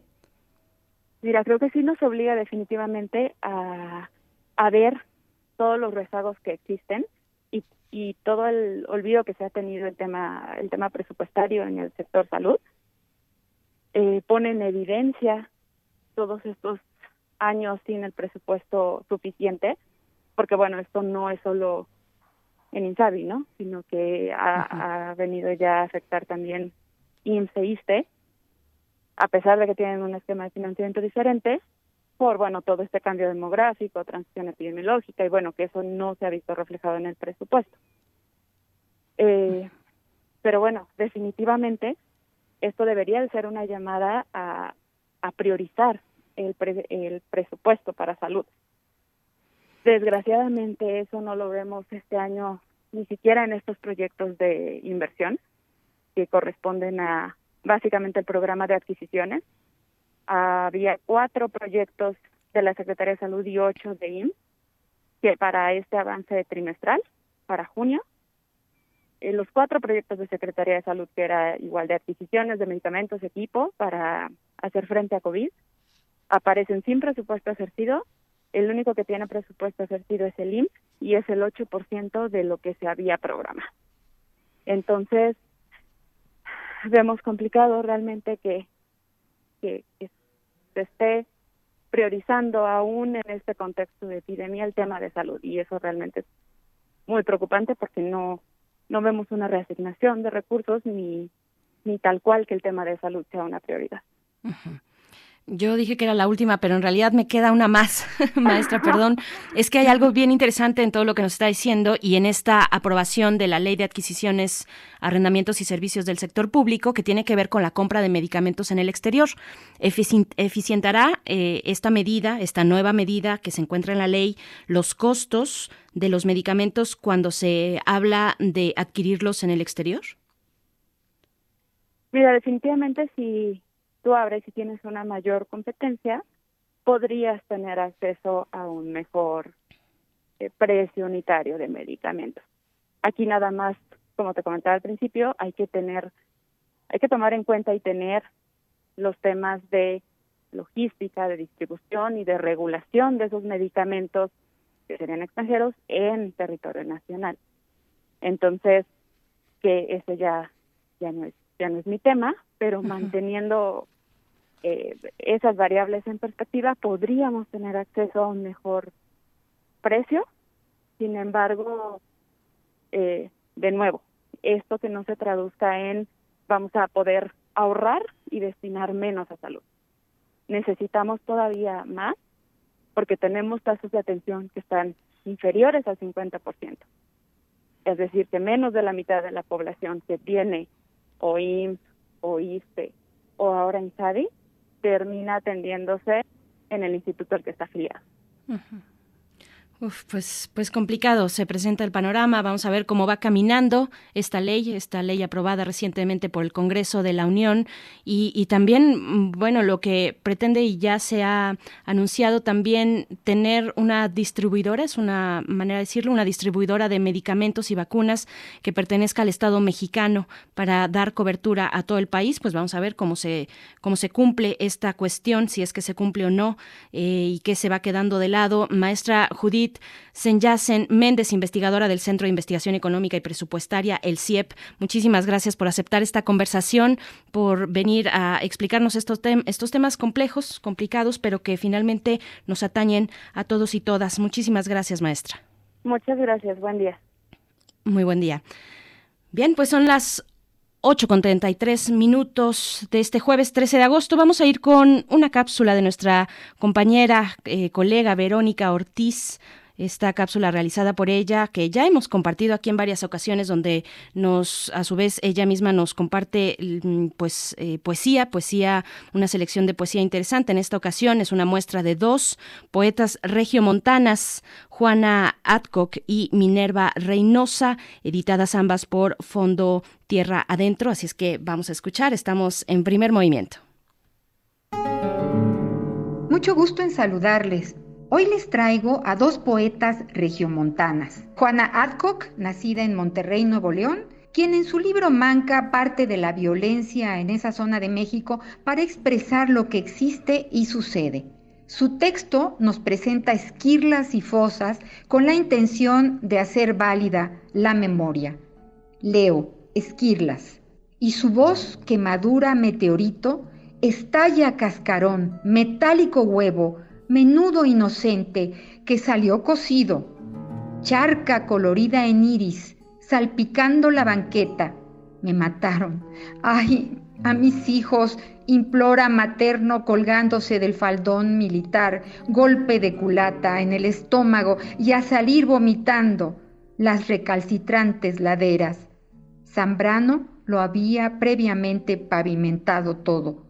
Y nosotros nos callamos a lo uno solo, nos vamos a amanecer doblados en un tambo, sosa cáustica, astillas, los huesos, espuma, las vísceras. Dividido en tres secciones, a la Bastille, una casa dentro de otra y en tránsito, Adcock retrata una cotidianidad cruda pero irreal, cercana a la reflexión y al diálogo entre las generaciones nacidas a partir de los años 80. Leo, en el siglo XX el suicidio es manda. Escribió la carta, cosió las hojas, tortillas amarillas con hilo rojo. Corrió el agua de la bañera para pincharse un dedo, llorar un jugo de betabel y quedarse dormido diciendo, es tu culpa, es tu culpa, es tu culpa. Dormir cien años, despertar con el abre lenguas, abrir AH, tiene astros enterrados en las membranas, infección mortal. Necesitas antividácticos y una silla de ruedas.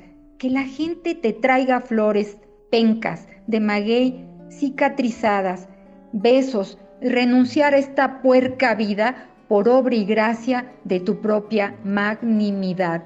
Morir a los 20. ¡Qué bendición! Juana Adcock vive en Glasgow, Escocia, donde trabaja como traductora. Es tal vez por eso que entrelaza en su libro Manca el presente histórico con voces que dialogan en dos idiomas, el inglés y el español. Su poesía se bifurca y encuentra un sentimiento común que provoca y sacude, que mira hacia adentro y hacia el exterior para retratar lo que nos inquieta y ofende. Me permito leer una parte de Todos los días I Imagine. Todos los días I Imagine. ¿Cómo sería Being Married to You? Financial Hardship, porque siempre hay deudas, hipotecas, lips, naked shoulders. Next day amanecemos. Tú poniéndote los zapatos, yo haciendo café. Tendríamos cats for kids, books for lovers y guajes to drink. I was never much for linen, pero lo era en el fondo. es el slag del tiempo. I was to live under. I don't see. Que me da más miedo. Conventions, routine. Falling head first. All that I no pude. Manca de Juana Adcock, editado por el programa editorial Tierra Adentro, Fondo Editorial. Del mismo programa editorial, otra regiomontana, la poeta y ensayista Minerva Reynosa, lideresa del proyecto internacional de intervención poética PIMP, MT y Poetry, Enchulamientos Poéticos. Ella en su cuarto libro de poesía, Atardecer en los suburbios, dialoga con lo urbano, con la conciencia sobre el cuerpo femenino, el amor y lo político. Y leo, fechas para una ausencia, nunca para una lápida, y nada luminoso el acto, con adicciones populares ante las minorías gigantes de los otros. Cristo desaparece mientras la boca, actos de magia tercermundista, cuando un grupo de mujeres irrumpen la tranquilidad viril. Tánger Morroco, negación del servicio, trato injusto, indiferencia, risa, el hambre, un coqueteo de pestañas estridentes entre los fieles vestimenta, Obi-Wan Kenobi, ni letras ni Cristo.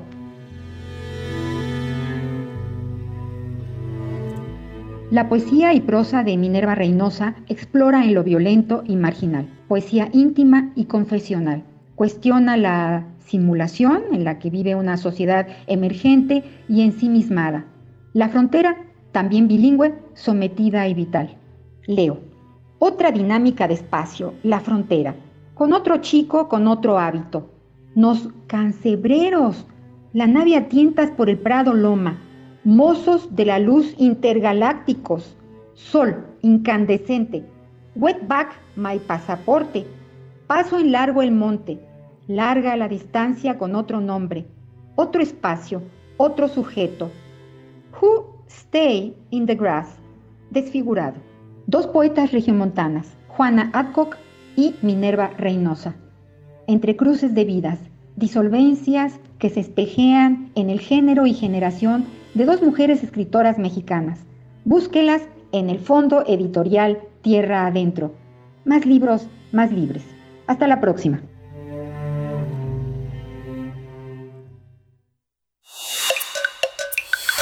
Primer movimiento. Hacemos comunidad. Nota del día.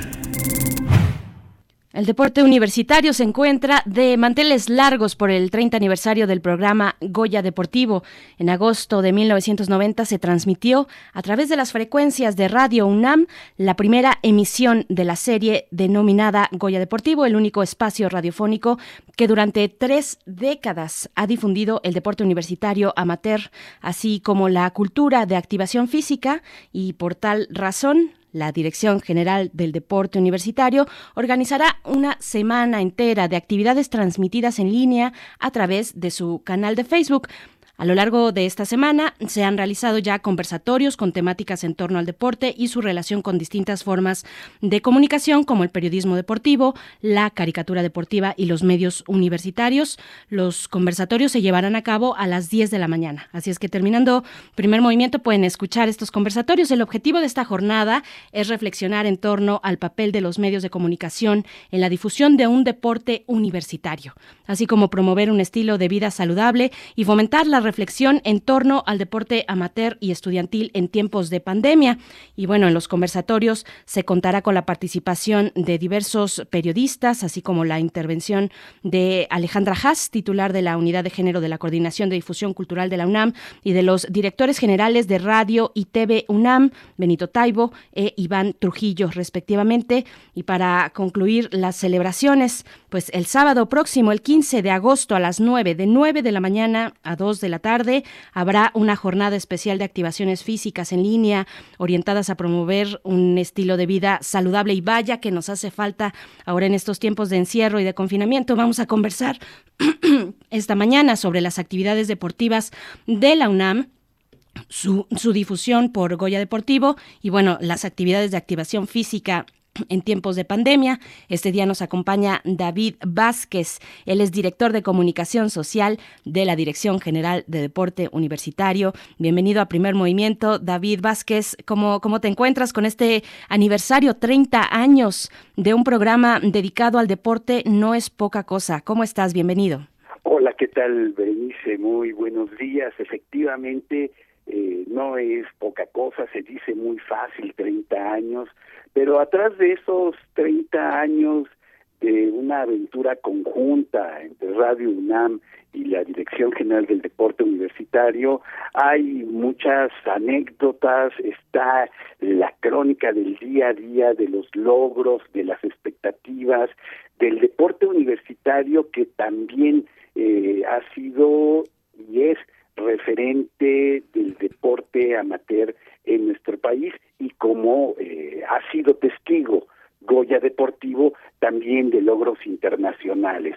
Eh, hablar del deporte universitario, por supuesto, también pasa por relatar eh, la cultura física, lo que los que no somos deportistas eh, de alto rendimiento, eh, también pasamos eh, al enfrentarnos a la cancha de básquetbol, al tartán, al, a la calle cuando corremos un maratón. Eh, o cuando nos trepamos a la bicicleta. Entonces, hablar de, de Goya Deportivo es hablar de una, de una gran historia y, cumplir 30 años merece, merece la pena celebrarlo. Como bien has dicho, esta semana, desde el lunes, eh, iniciamos una serie de conversatorios eh, transmitidos en línea a través del canal de Facebook de Deporte UNAM, en donde hemos querido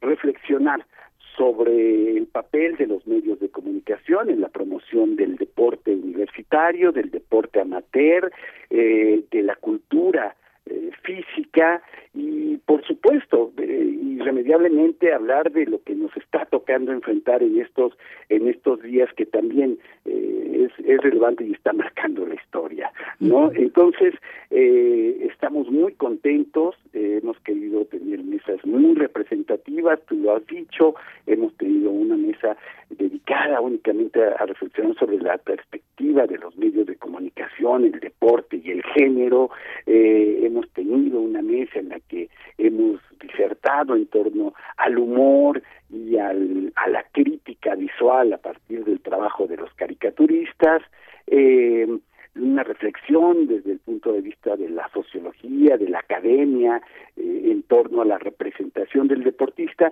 Y hoy mismo, hoy mismo, como bien lo decías, eh, Berenice, eh, después de, bueno, a partir de las 10 de la mañana, tendremos una, una mesa en la que hablaremos de discapacidad, del deporte amateur, de los medios de comunicación, en donde estará Alejandrina Zamora, la presidenta de la Asociación de Deporte Adaptado de la UNAM, en donde estará Samuel Estrada, periodista de, de Cantera 14, del Canal 14, eh, y Alejandra Haas, que es titular de la Unidad de Género de la Coordinación de Difusión Cultural de la UNAM, eh, moderados por el fundador de eh, Goya Deportivo, quien hace 30 años impulsó este este proyecto radiofónico a través de las frecuencias de Radio UNAM.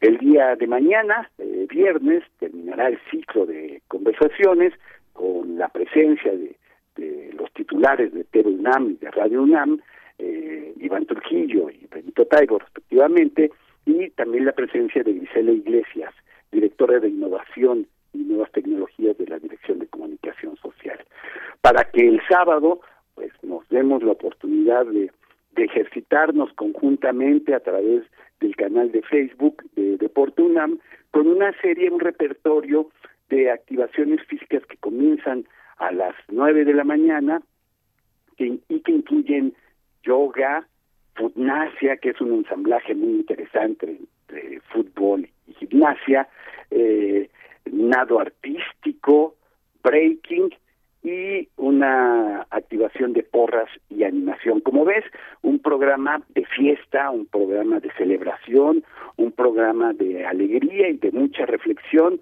porque 30 años no pueden pasar así como así. Por supuesto, 30 años no pasan desapercibidos y en 30 años han cambiado muchas cosas. Han cambiado muchas cosas en la sociedad, en la forma de expresión y de retomar los distintos temas que se tienen desde los medios de comunicación. Y bueno, tener un medio de difusión, un espacio de difusión y promoción del deporte, pues también se, se ha visto modificado por este paso del tiempo, por estas nuevas exigencias sociales. Hablo, por supuesto, de, del género, hablo de la diversidad, de la diversidad sexual y también de la diversidad de las disciplinas distintas, porque yo estoy segura que allá afuera muchos eh, se indignan, y yo me incluyo, cuando los espacios que se anuncian como deportivos solo se incluye eh, a, la disciplina que se enfoca al soccer, al fútbol soccer, y no a esta gran diversidad que no tiene eh, la misma difusión, que no está beneficiada de las mismas maneras por corporaciones privadas, ¿no? Por ejemplo, y, y, que tienen que abrirse paso poco a poco y, prácticamente con el apoyo de sus familiares y de su comunidad, ¿no? Estos deportistas de otras disciplinas distintas al fútbol. Eh, ¿Qué decir de estos 30 años en ese sentido? ¿Cómo se, han adaptado a las nuevas exigencias de la sociedad? Eh, hay que decir que por fortuna existe el deporte amateur y que por fortuna existen instituciones como la Universidad Nacional Autónoma de México. En la UNAM hay 79 disciplinas deportivas que efectivamente rebasan el, lugar común del deporte espectáculo que generalmente se, se reduce a, a, un puñado de disciplinas como puede ser el fútbol americano, como puede ser el fútbol soccer que lo has mencionado, béisbol, el tenis, ¿no? que, que, que por sí mismos concentran una una gran cantidad de, de millones de dólares y a un puñado de patrocinadores. Eh, por fortuna, decía, existen instituciones como la nuestra, en donde se ven reflejadas muchas otras disciplinas. En ese, en ese abanico de disciplinas deportivas, lo mismo puedes encontrar, eh, no sé, Go, puedes encontrar eh, handball, puedes encontrar voleibol, puedes encontrar ajedrez, en fin, estamos hablando de un lucha libre, los, deportes de, contacto, box, lucha libre, limalama, eh, hablábamos hace un momento de, de gimnasia, las disciplinas acuáticas como apnea, en fin, es un abanico mucho más amplio que en donde también están reflejadas estas disciplinas como puede ser el fútbol soccer o el, o el fútbol americano que es de gran tradición en nuestra casa de estudios más de 90 años de historia del fútbol americano eh, pero en donde el enfoque no es la construcción de de estrellas, no es la construcción de marcas, de productos eh, mercadológicos, sino es eh, rescatar lo más noble que tiene el deporte, que es la convivencia, que es sí la, el, rigor y la exigencia en la preparación física, eh, pero también el sentido de comunidad que nos que nos identifica en este caso a los universitarios. Y eh, por supuesto, acabas de tocar también otro tema, que el deporte no ha estado al margen, o no se ha marginado, que es la consolidación, el, el posicionamiento, el acompañamiento y el reflejo de las eh, justas causas de la sociedad de la sociedad civil a lo largo de la de la historia. Pensemos eh, que en, el deporte, hablemos, recordemos a Jesse Owens en, las Olimpiadas eh, en Alemania, en pleno nacionalsocialismo, eh, pensemos en las conquistas y las reivindicaciones de espacios que han que han alcanzado las mujeres en el en el deporte eh, y pensemos como como bien lo has mencionado también, pues los logros que se han que se han alcanzado en el reconocimiento de, por ejemplo, el deporte, el deporte adaptado, que hoy tendremos como como mencionábamos hace un momento una una mesa muy interesante que se dedicará a reflexionar sobre esta trayectoria. Entonces, hablar del deporte es hablar de la sociedad, hablar no es rebasar el ámbito de la competencia, es superar el, el ámbito de, de, del mercado, pero también, bueno, es una, son reflexiones muy interesantes ahí y hemos hablado en este, en este ciclo y en otros que hemos organizado en Deporte UNAM a través de nuestro canal de Facebook sobre, sobre estos fenómenos que, que nos permiten entender y entendernos con relación a, a la práctica deportiva. Berenice. David Vázquez, por último, bueno, antes de que nos vuelvas a invitar, que nos recuerdes eh, cuándo, a qué hora nos podemos acercar al canal de Facebook para, para este festejo, para sumarnos y también el sábado, eh, preguntarte cómo se suma Goya Deportivo, cómo, ha sido, cómo han sido estos meses también para la dirección del deporte universitario frente a los retos que tenemos todos en el encierro que nos impone la pandemia, cómo se ha acercado a la comunidad no solo universitaria, los canales digitales nos dan esa posibilidad de extender los públicos, de llegar a lugares eh, que nunca pensamos de otras maneras, salvo por esta cuestión, que es si hay un beneficio de la pandemia, sería probablemente ese. Cuéntanos cómo, cómo es esta situación, David. Yo te agradezco mucho esa pregunta, Berenice, porque desde los primeros días en que las autoridades y los expertos en, salud pública eh, nos, nos confinaron, eh, el deporte universitario inició un trabajo intenso de, de activaciones físicas todos los días, de hecho a la fecha mantenemos este este calendario. A las a las 12 del día tenemos ya una una activación todos los días de lunes de lunes a sábado eh, a las 5 de la tarde tenemos activaciones infantiles, a las 6 de la tarde los días miércoles tenemos lecciones de ajedrez y tenemos los jueves también a las 6 de la tarde lecciones de Go.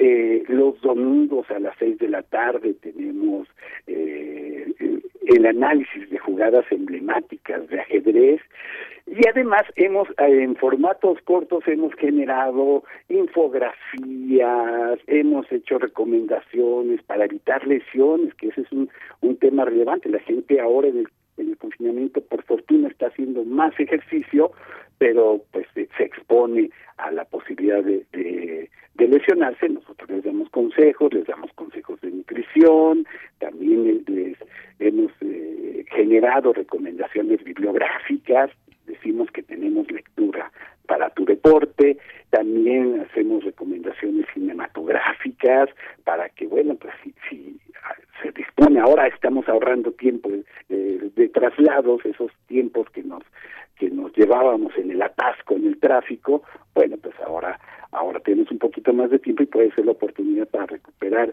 esas páginas deportivas que tenemos ahí en el rincón, buscar algunas o ver una buena una buena película. Entonces, hemos venido generando acompañamiento, hemos venido propiciando cercanía, nuestros estudiantes deportistas de la universidad, miembros de los equipos representativos nos han nos han mandado videos que estamos reproduciendo y que nos dicen cómo cómo se entrenan ellos y créeme que son consejos buenísimos. ¿eh? Yo yo me he aplicado más de uno y créeme que que son muy buenos.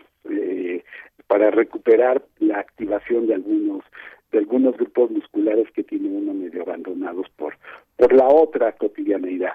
Así es, y bueno, nos, es, es, más que importante ejercitarnos en estos momentos, hacerlo desde casa, en estos momentos donde la, el tema de las eh, comorbilidades de, de, las, de las otras enfermedades y padecimientos, pues que agudizan este, esta enfermedad de la COVID-19, pues por último, David Vázquez, director de comunicación social de la Dirección General del Deporte Universitario, recuérdanos e invítanos una vez más a estas charlas que tendrán lugar el día de hoy y mañana a partir de las 10 de la mañana.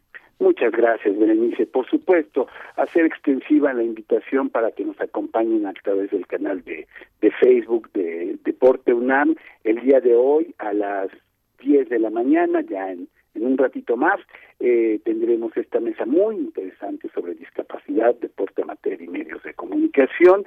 El día de mañana tendremos una mesa sumamente interesante sobre los medios de comunicación universitarios eh, en la promoción del deporte del deporte estudiantil y el sábado a partir de las nueve de la mañana y hasta las dos de la tarde pura activación a ponernos los pants para para hacer mucho ejercicio, porque va a ser, además son dinámicas muy divertidas, muy entretenidas, muy de fiesta, porque Radio UNAM y la Dirección General del Deporte Universitario estamos de fiesta celebrando los 30 años de una emisión que se llama Goya Deportivo y que, bueno, se transmite habitualmente, se transmite los sábados de 8 de la mañana, nueve y media de la mañana, eh, con contenido del deporte, el acontecer del deporte universitario.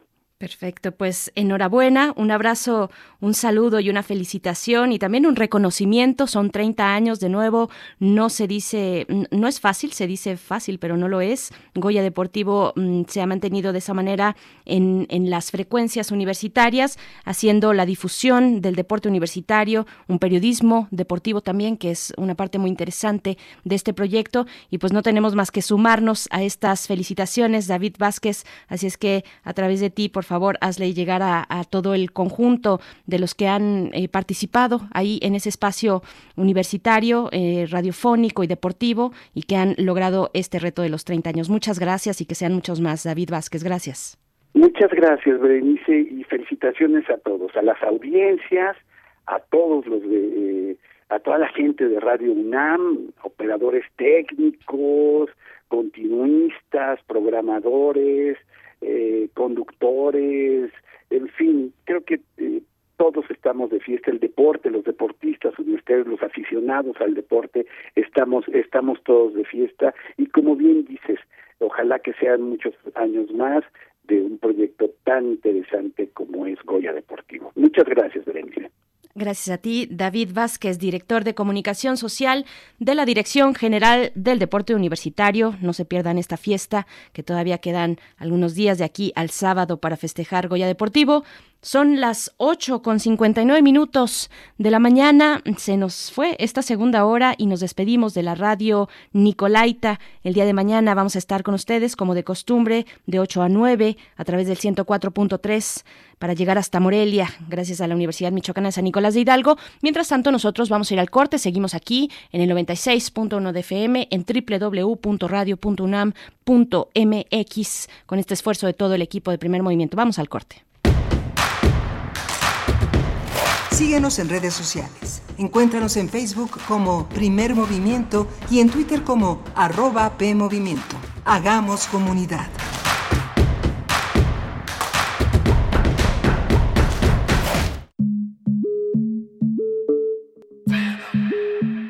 La palabra prostitución es una palabra que ha ido con el tiempo generando un estigma las mujeres estamos divididas en decentes y putas o decentes y prostitutas, y las mujeres que se dedican hoy en día al comercio sexual prefieren ser nombradas trabajadoras sexuales y no prostitutas.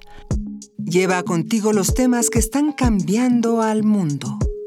Mi orientación sexual es gay, en pareja por 12 años, como una familia realmente, como lo que somos, una familia con mascotas y con todo. Nos ha ido bien. Escuchar y escucharnos. Construyendo Igualdad. Un programa de Radio UNAM y el Centro de Investigaciones y Estudios de Género. Entra a www.radiopodcast.unam.mx y encuentra las cinco temporadas. Radio UNAM. Experiencia sonora. Habla Alejandro Moreno, presidente nacional del PRI. Al PRI nunca le quedó grande ninguna contingencia Nuestros gobiernos le hicieron frente a huracanes, terremotos e inundaciones y siempre sacamos al país adelante. Pero gobernar no es cuestión de palabras. En el PRI defenderemos los apoyos que cuidan a la población, firmes contra el coronavirus y en defensa de la economía familiar. Porque fuimos, somos y seremos el Partido de México. ¿Sabes de qué están hechas las drogas sintéticas? Veneno para ratas, sosa cáustica para destapar el caño, líquido para embalsamar cadáveres, solvente de pintura, limpiador industrial, cloroformo, cloro para blanquear la ropa, queso para aplanar paredes, bórax para matar cucarachas. Todos estos químicos son usados en asquerosos laboratorios clandestinos para la fabricación de drogas sintéticas. No pongas esto en tu cuerpo. En el mundo de las drogas no hay final feliz. Las palabras que cuentan experiencias nos transportan a conocer diferentes pensamientos y culturas. te invitamos a recordar el viaje que nos llevó a conocer la vida y obra de poetas en lenguas originarias. Voces desde la raíz. Voces desde la raíz. Entrevistas de poeta a poeta para encontrar un solo corazón. Acompáñanos en esta retransmisión los jueves a las 10 de la mañana y los domingos a las 15.30 horas. Déjate envolver por esta producción de Radio UNAM y el Programa Universitario de Estudios de la Diversidad Cultural y la Interculturalidad. Radio UNAM, Experiencia Sonora.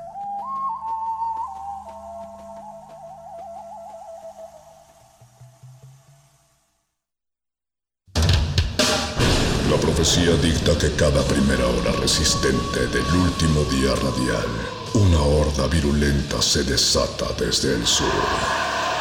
Cuando el momento llegue, tendrá solo dos opciones, ensordecer o gritar. Metálisis. El núcleo más duro de la radio. Viernes, 20 horas, por resistencia modulada, 96.1 de FM. Radio UNAM. Experiencia sonora.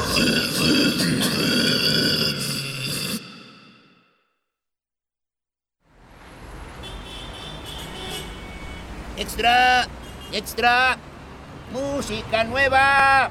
En voz de sus creadores y sus intérpretes. Extra, extra.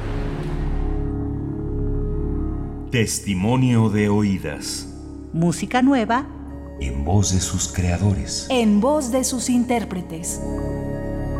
Martes y jueves a la 1 a.m. o en su retransmisión los sábados y domingos también a la 1 a.m.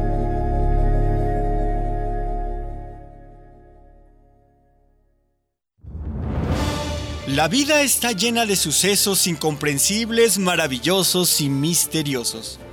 Cuando nosotros no le encontramos respuesta, entonces se vuelve un caso para... La araña. Acércate al conocimiento científico y técnico de la mano de especialistas en la serie de divulgación La araña patona. araña patona. Con Juan Manuel Valero. todos los sábados a las 13 horas por el 96.1 de FM. Todo tiene una explicación si la sabemos buscar.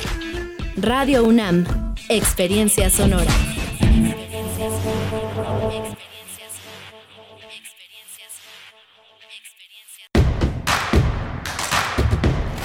Encuentra la música de primer movimiento día a día en el Spotify de Radio UNAM y agréganos a tus favoritos.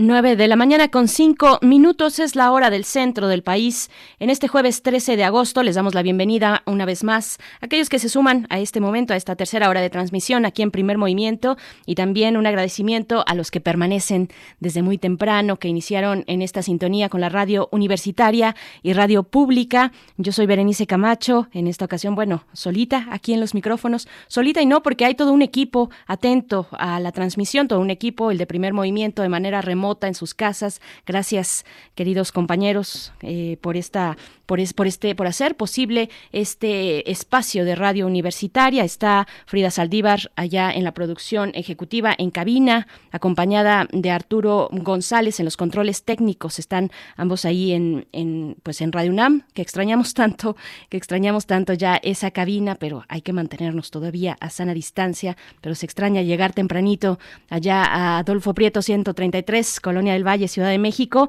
Y pues bueno, en esta, en esta hora, en esta hora tendremos nuestra mesa del día, los mundos posibles a cargo del doctor Alberto Betancourt, profesor de la Facultad de Filosofía y Letras, con un tema mm, muy relevante, el glifosato el glifosato y su permanencia, su regulación o su negación rotunda también, pero finalmente en el centro de las tensiones eh, al interior del grupo de poder de la 4T de presidencia. Pues bueno, vamos a ver de qué se trata. Mm, muy interesante este tema que nos propone el doctor Alberto Betancourt para esta mañana. Después también tendremos nuestro, nuestra sección de derechos humanos que cuando nos acompaña Alicia Vargas Ayala, por su perfil profesional, digamos, eh, su trabajo en derechos humanos, pues es siempre dedicado a las niñas y a los niños, a las infancias de este país.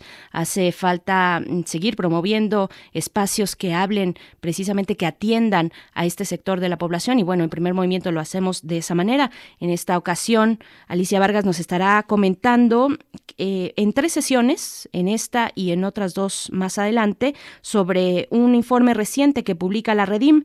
Ella es integrante del Consejo Directivo de la Redim y este informe se titula Impacto de la pandemia de COVID-19 en los derechos de la infancia en México, un informe que ya está publicado, que ya está en línea, lo pueden encontrar así en la Redim, en las redes sociales de la Redim, así es que bueno, mm, vamos a tener esa conversación, pero antes de que todo eso ocurra, la poesía necesaria en esta mañana está a cargo de Benito Taibo, de nuestro director de Radio UNAM, eh, amigo querido. Yo estoy segura que él quisiera estar mucho más seguido aquí presente en los en, los micrófonos con ustedes, pero bueno, su labor como director de Radio UNAM no para, pero nos ha dejado poesía para todos nosotros, para disfrutar en esta mañana y para la audiencia de Radio UNAM. Solamente antes de irnos a la poesía en esta mañana, yo solamente quería mencionar eh, en la conferencia del día de ayer, la conferencia vespertina de salud,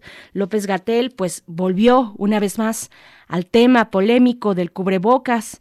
Eh, luego de que una compañera reportera por la mañana del día de ayer le, le, preguntara al presidente de la República pues por qué no usaba el, el cubrebocas. Y bueno, Gatel atrae el tema hacia la conferencia de la tarde, transmitió un video, un video sobre las ocasiones, una selección de los momentos en los que durante esas conferencias vespertinas se ha mencionado el tema del cubrebocas. Y bueno, esto además ayudó para insistir en que el cubrebocas funciona como un instrumento auxiliar para prevenir el contagio en cierta medida y siempre y cuando se use correctamente, es decir, cubriendo boca, pero también nariz, no solamente la boca, y mucho menos si se usa en la barbilla o se usa en el cuello o en la frente, en fin, su efectividad es mayor además en ciertos espacios. O sea, hay que utilizarlo y colocarlo de manera correcta, tapando nariz y boca, y además es más efectivo en ciertos espacios y por tiempos específicos. Espacios como las aulas, los salones de clase, el transporte público, lugares cerrados también eh, y, de, y de mayor concurrencia donde no es posible guardar la sana distancia. Así es que, bueno, valga toda esta controversia y polémica en torno al cubrebocas con eh, la conferencia de López Gatel para reiterar, para recordar eh, pues las formas correctas de su uso. Eh, no va en la boca, no va en la barbilla ni en el cuello, sino cubriendo nariz y boca. Me parece que es importante reiterar esta información. Y pues bueno, ahora sí, nos vamos con la poesía necesaria. Son las nueve con diez minutos de la mañana. Poesía necesaria en la voz de Benito Taibo. Es hora de Poesía necesaria.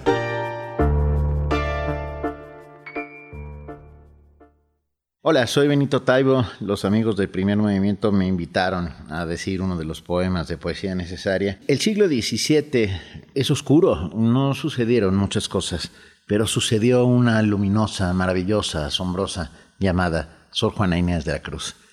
Y por ello, y para ustedes en estos tiempos de encierro, tiempos difíciles, detente sombra. Detente sombra de mi bien esquivo, imagen del hechizo que más quiero, bella ilusión por quien alegre muero, dulce ficción por quien penosa vivo. Si al imán de tus gracias atractivo sirve mi pecho de obediente acero, ¿para qué me enamoras, lisonjero, si has de burlarme luego fugitivo?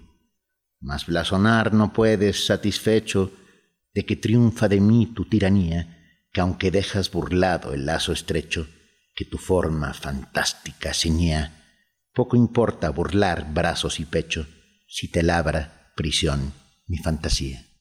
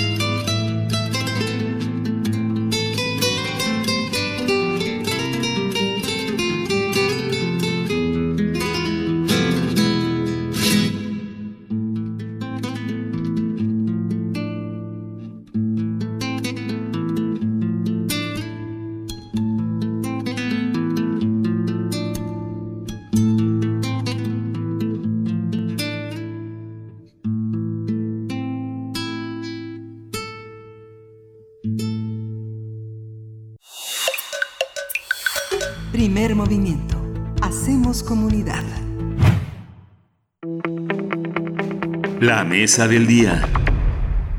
Y saludo esta mañana con mucho gusto al doctor Alberto Betancourt. Él es profesor de la Facultad de Filosofía y Letras de la UNAM y coordinador del Observatorio del G20, también ahí en Filosofía. Nos acompaña cada jueves en la Mesa de los Mundos Posibles. Doctor Alberto Betancourt, ¿cómo estás? Buenos días. Te, te saludo en nombre también de Miguel Ángel, que hoy se está tomando unas, unas vacaciones, un descanso, un descanso eh, pues que irá los lunes y los jueves de este mes, pero te dejo un fuerte abrazo para pasártelo esta mañana. ¿Cómo estás? Querida Berenice, buenos días. Qué gusto saludarte y pues seguir en resistencia y poder saludar a todos nuestros amigos del auditorio que nos hacen el honor de escucharnos. Al contrario, querido Alberto Betancourt, nos tienes un tema Polémico, es decir, poco.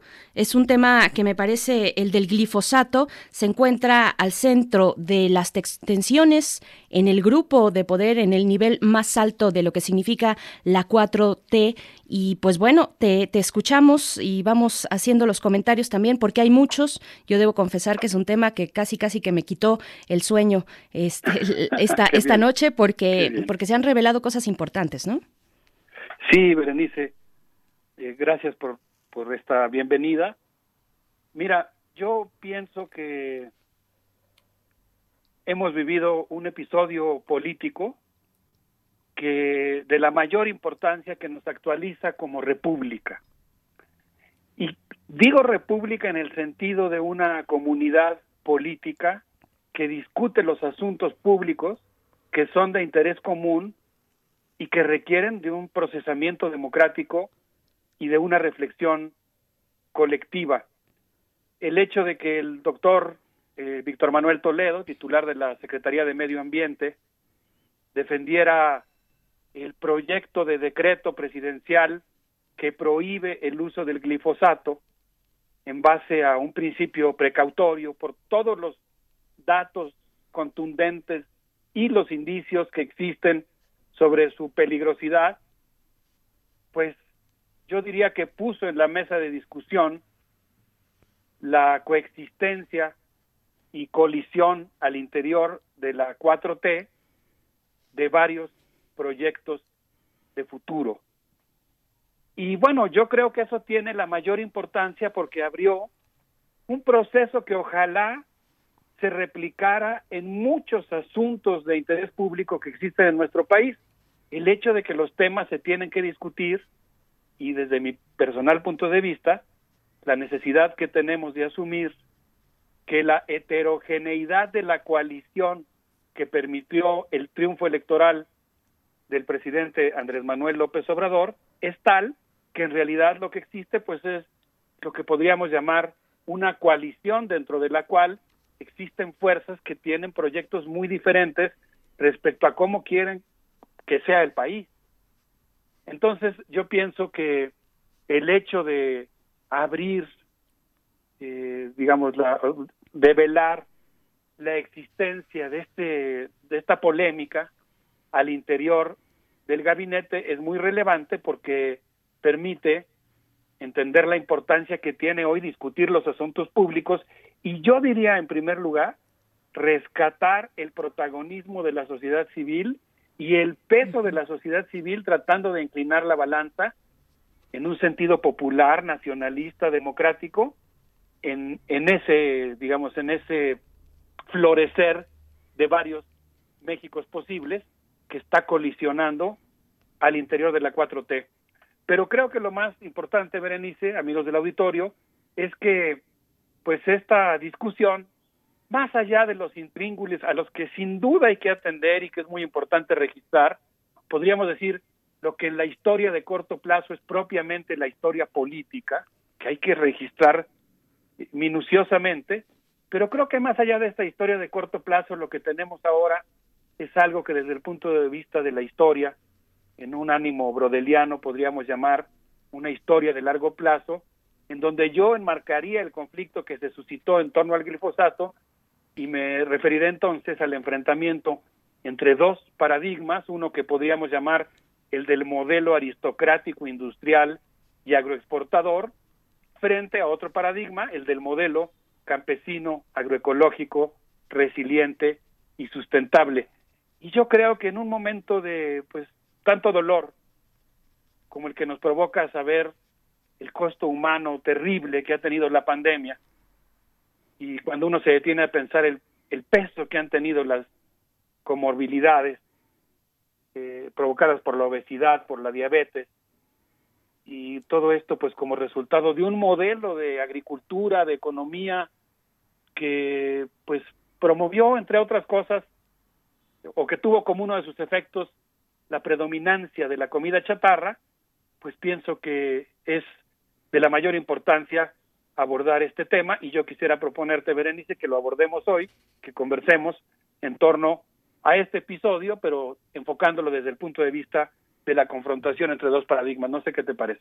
Me parece muy bien, doctor Alberto Betancourt, eh, esta coalición o este, este encuentro, este encontronazo de, de, fuerzas al interior de un proyecto que abarca eh, tantas visiones eh, de esta gran amplitud y a mí me gustaría saber si de qué tamaño es el desencuentro, de qué tamaño es la distancia entre estas visiones y proyectos políticos. Ya nos hablas de dos modelos y de eso precisamente en medio de todo esto se encuentra la discusión del glifosato, donde también organizaciones manifiestan pues su extrañamiento, entre ellas una coalición, una red tan importante como la red TDT, eh, todos los derechos para todos y todas, que aglutina en su interior a muchísimas otras organizaciones. Es muy interesante lo que, pues, lo que nos puedas conversar esta mañana sobre el tema. Muchas gracias, Berenice. Pues mira, yo, yo pienso que lo primero sería destacar algo que tuve oportunidad de comentar con el doctor Arturo Argueta, que actualmente tiene una encomienda al interior de la Semarnat, y bueno, que él eh, destacaba como el digamos la esencia del asunto que tiene que ver con la importancia de transitar eh, de un paradigma a otro. Yo diría que actualmente, retomando eh, algunas de las ideas que tuve oportunidad de comentar con él, que actualmente están en juego dos proyectos distintos de país y yo diría que también dos paradigmas agrícolas. Por un lado, el modelo aristocrático industrial que está ligado a los hidrocarburos, a la agroexportación, es un modelo, eh, digamos, que ha sido impulsado por una élite que se conformó en torno al salinismo, al Tratado de Libre Comercio de América del Norte y actualmente al TEMEC. Estoy de alguna manera parafraseando y agregando algunas de las, eh, digamos, un punto de vista personal algunas de las ideas que comenté con el doctor Arturo Argueta, pero pues es un modelo que tiene que ver con una estela de dólares que se ha concentrado en muy pocas manos y cuyos daños a la salud, aquí sí retomo las ideas del doctor Arturo Argueta, al agua dulce, al mar y a la tierra, han sido enormes y que además pues ha estado auspiciando la comida chatarra, la obesidad y la diabetes eso es lo que tuvimos en los últimos 30 años, de manera intensiva. Quiero destacar que ese modelo, entre otras cosas, pues dejó grandes rendimientos, dejó muchas divisas, pero también dejó un enorme daño ambiental, una enorme desigualdad, una mano de obra en el campo precarizada, mal pagada, una quiebra preprogramada de los agricultores mexicanos. Creo que alguna vez comentamos al aire, Berenice, en alguna ocasión que estábamos con Miguel Ángel, a quien le mando un saludo, si nos está escuchando en sus vacaciones, que pues eh, al, casi al inicio de la pandemia una amiga mía de la Universidad Autónoma de Chapingo, Mariana López, eh, pues apremiada por todas las emociones que nos provoca esta necesidad del confinamiento como un acto cívico, organizó un taller de hortalizas urbanas y así digamos en las últimas salidas al exterior nos repartió todas semillas para empezar a cultivar en casa. Ha sido toda una experiencia de resistencia, el sembrar. Eh, pondría el caso de unas calabazas que sembramos, era la primera vez que yo lo hacía. Ha sido toda una experiencia, toda una relación afectiva, levantarse en la mañana y ver cómo están las calabazas y ver cómo van creciendo. Y lo que he podido experimentar es que es muy difícil producir alimentos. Primero le cayó la cenicilla, luego llegó un gusano, después vino una granizada que agujeró las hojitas de, de la planta que estaba esplendorosa, ahora fue atacada por una plaga que desconozco, es muy difícil cultivar alimentos. Y hay mucha gente en el campo que pasa largas horas en el sol, que pasa mucho tiempo agachada, que hace un gran esfuerzo por llevarnos los alimentos a la mesa. Y en ese contexto, pues es, digamos que, que a veces eh, se cae en esto que aparentemente es positivo en el corto plazo, que es la promoción de ese modelo de agricultura industrial que entre comillas aparentemente facilita las cosas, pero que ocasiona varios problemas ecológicos y varios problemas sociales, porque a final de cuentas organizaciones, por ejemplo, como el Consejo Nacional Agropecuario, pues realmente representa más bien a esta aristocracia agrícola. Y a veces pareciera que no hay otra otra manera de cultivar los alimentos. Pero sí lo hay. Y algo que me gustó mucho de la conversación con el doctor Arturo Argueta que pudimos platicar del otro paradigma y del otro modelo que es perfectamente viable y que tendría efectos en muchos terrenos, digamos, tendría efectos positivos en un nivel multidimensional. Se trata de un modelo agrícola basado en la tradición campesina, en su sabiduría ancestral, pero queridos amigos, supongo que todos estamos pensando en una sabiduría ancestral que está viva, que es una tradición, que se está actualizando y enriqueciendo continuamente.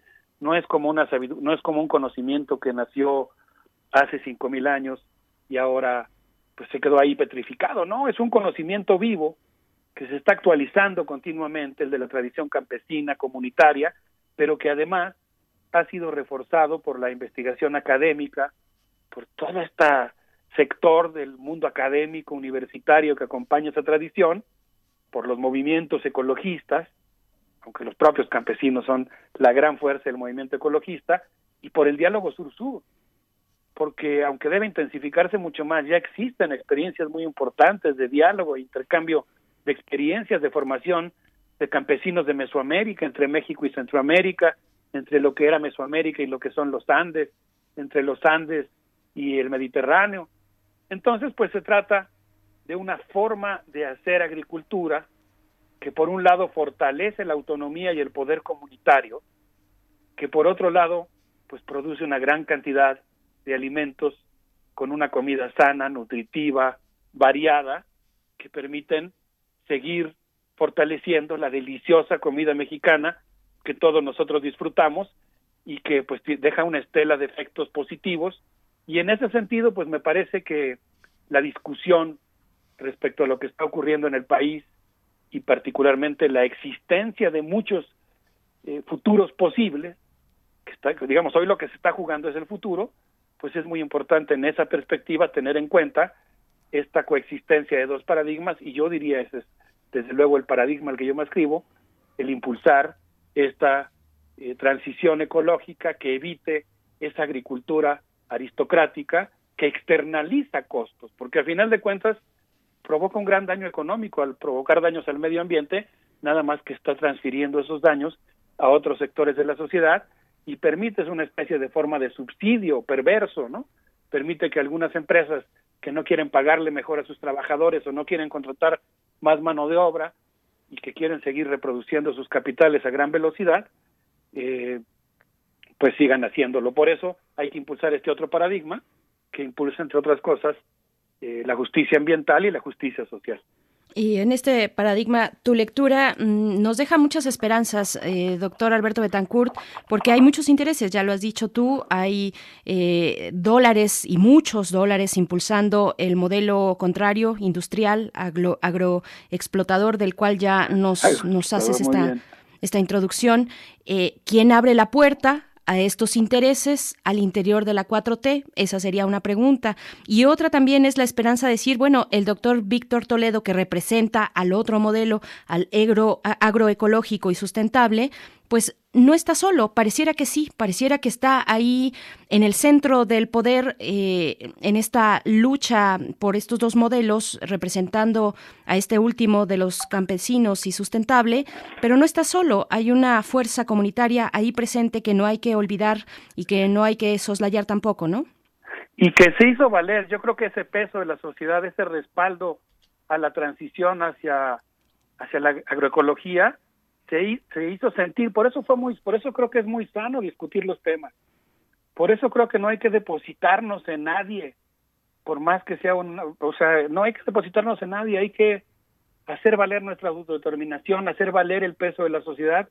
Y yo diría que ahorita llevamos dos triunfos al hilo, provisionales, no hay que cantar victoria, pero también hay que saborear cuando hay un triunfo. Y creo que llevamos dos al hilo, la suspensión momentánea de la nueva ley federal de variedades vegetales y ahorita pues el mantenimiento que anunció el día de ayer en la conferencia de prensa mañanera el presidente del proyecto de decreto presidencial que esperemos se consolide institucionalmente, que prohibirá gradualmente en un plazo de cuatro años el uso del glifosato y que empujará la transición hacia un paradigma agroecológico. Y para celebrar esta victoria, no sé qué opines, Berenice, yo te propondría que pues bailemos al ritmo del clavecín con esto que interpreta son de madera que se llama La Marea. ¿Qué te parece? Me parece perfecto. Vamos a escuchar Los Mundos Posibles con el doctor Alberto Betancourt y esta selección musical.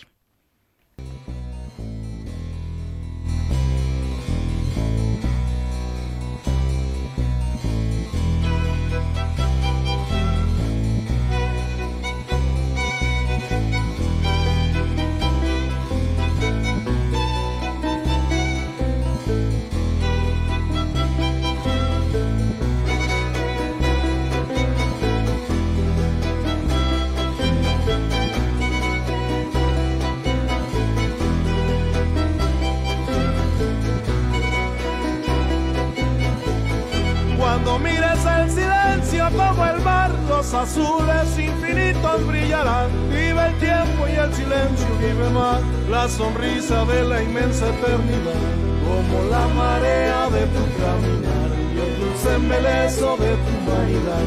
Dame una sonrisa de fertilidad y de luna llena te vengo a arrullar.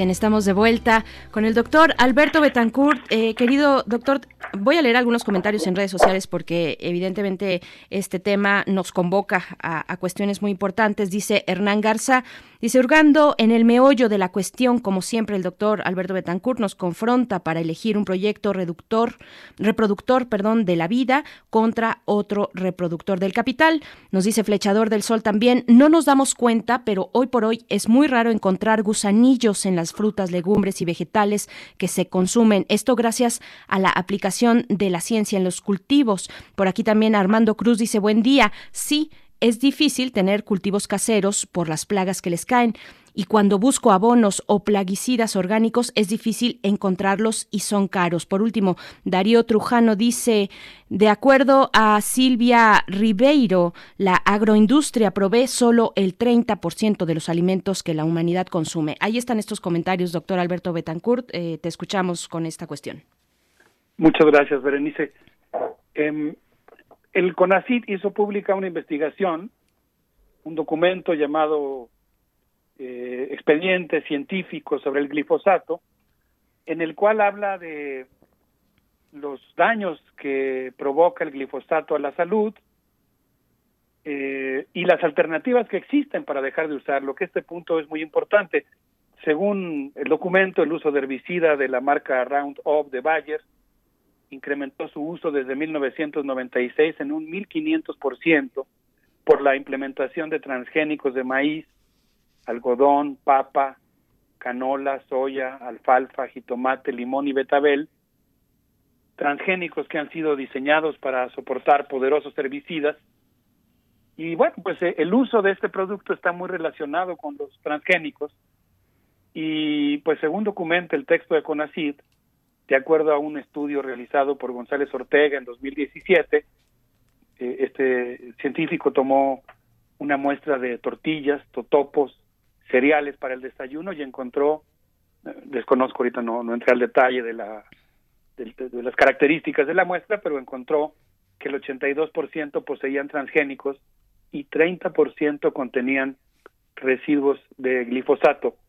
Eh, el hecho es que, pues, por ejemplo, en Autlán, Jalisco, en otra investigación se realizó una muestra de orina en 93 niñas y niños de primaria y secundaria y todos tenían restos de glifosato.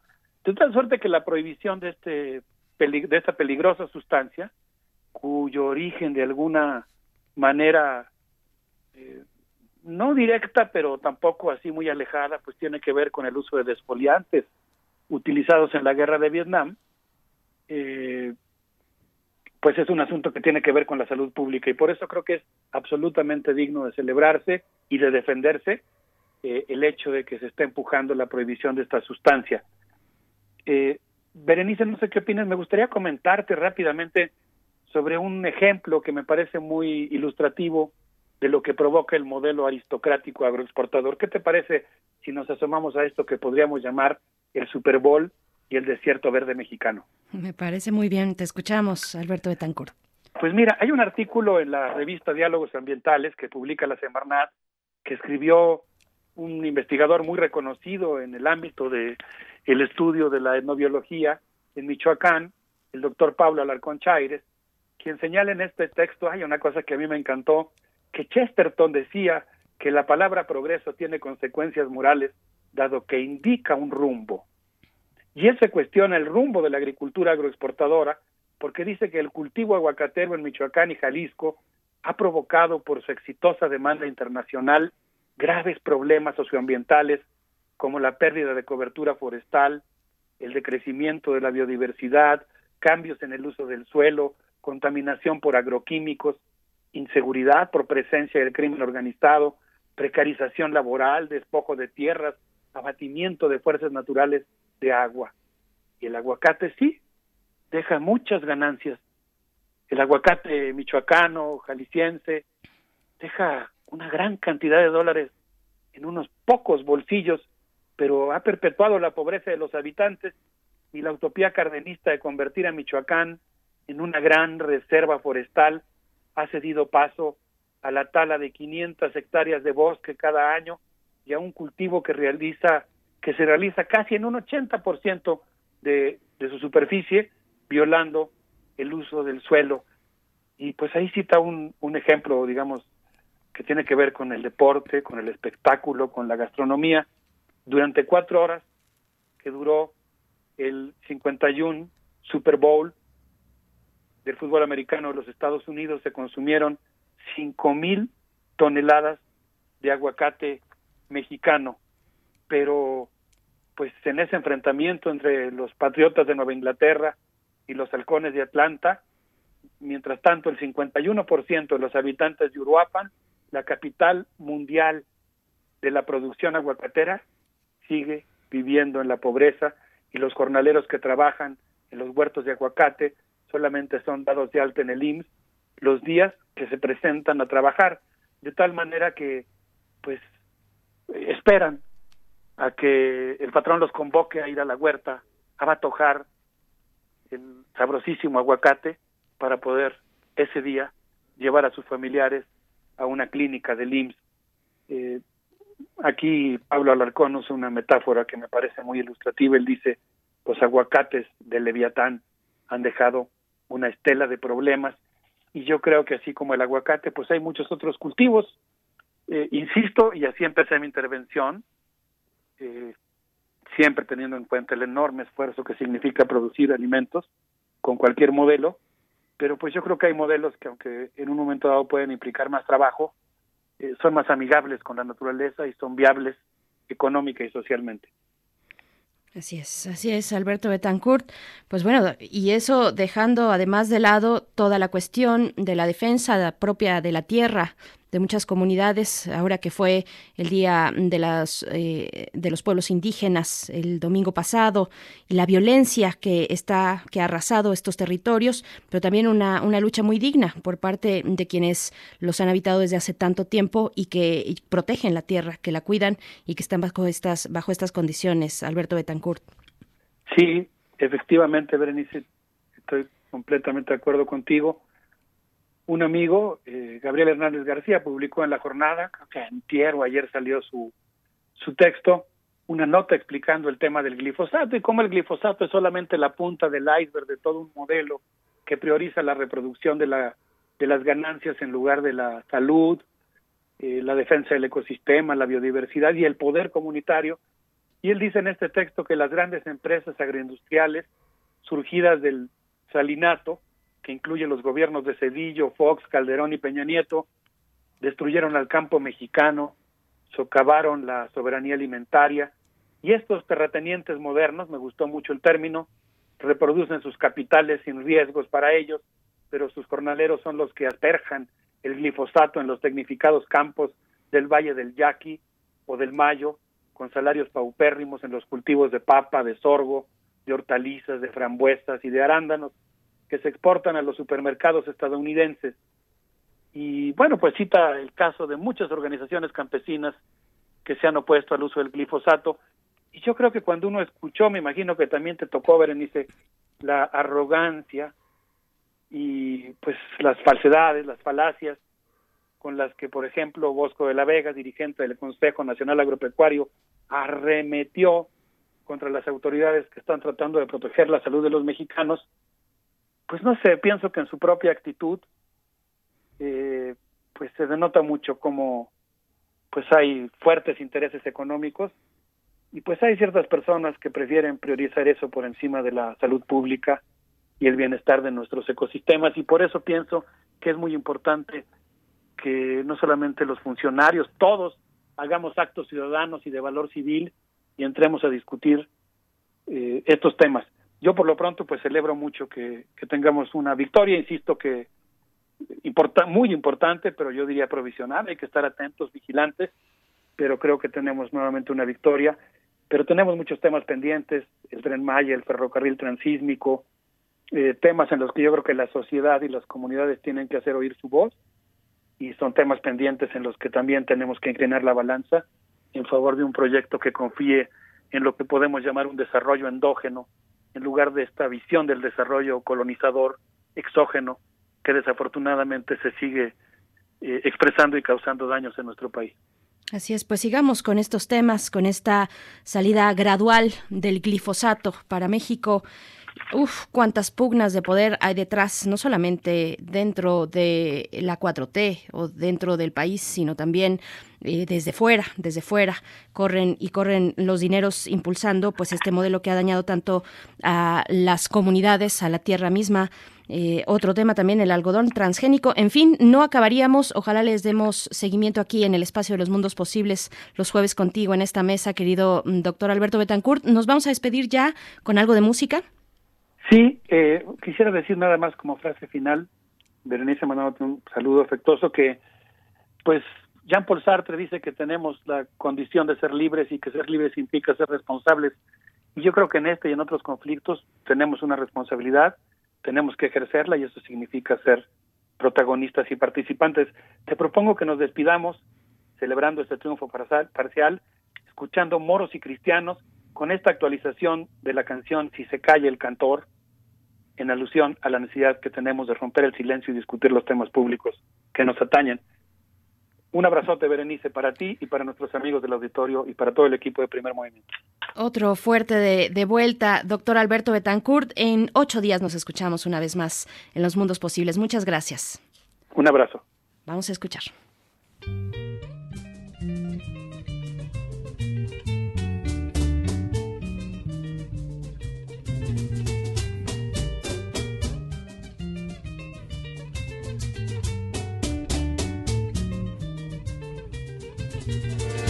Si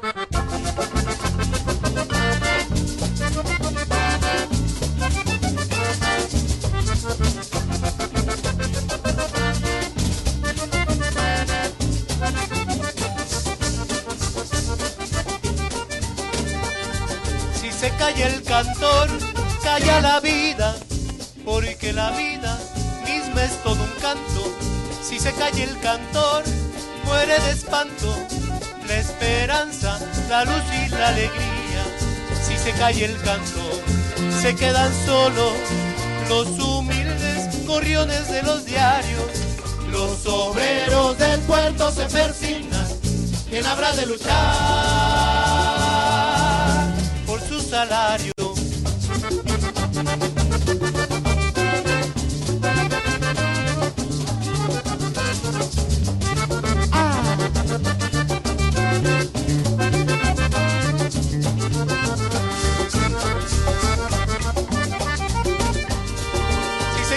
Cantor, muere la rosa.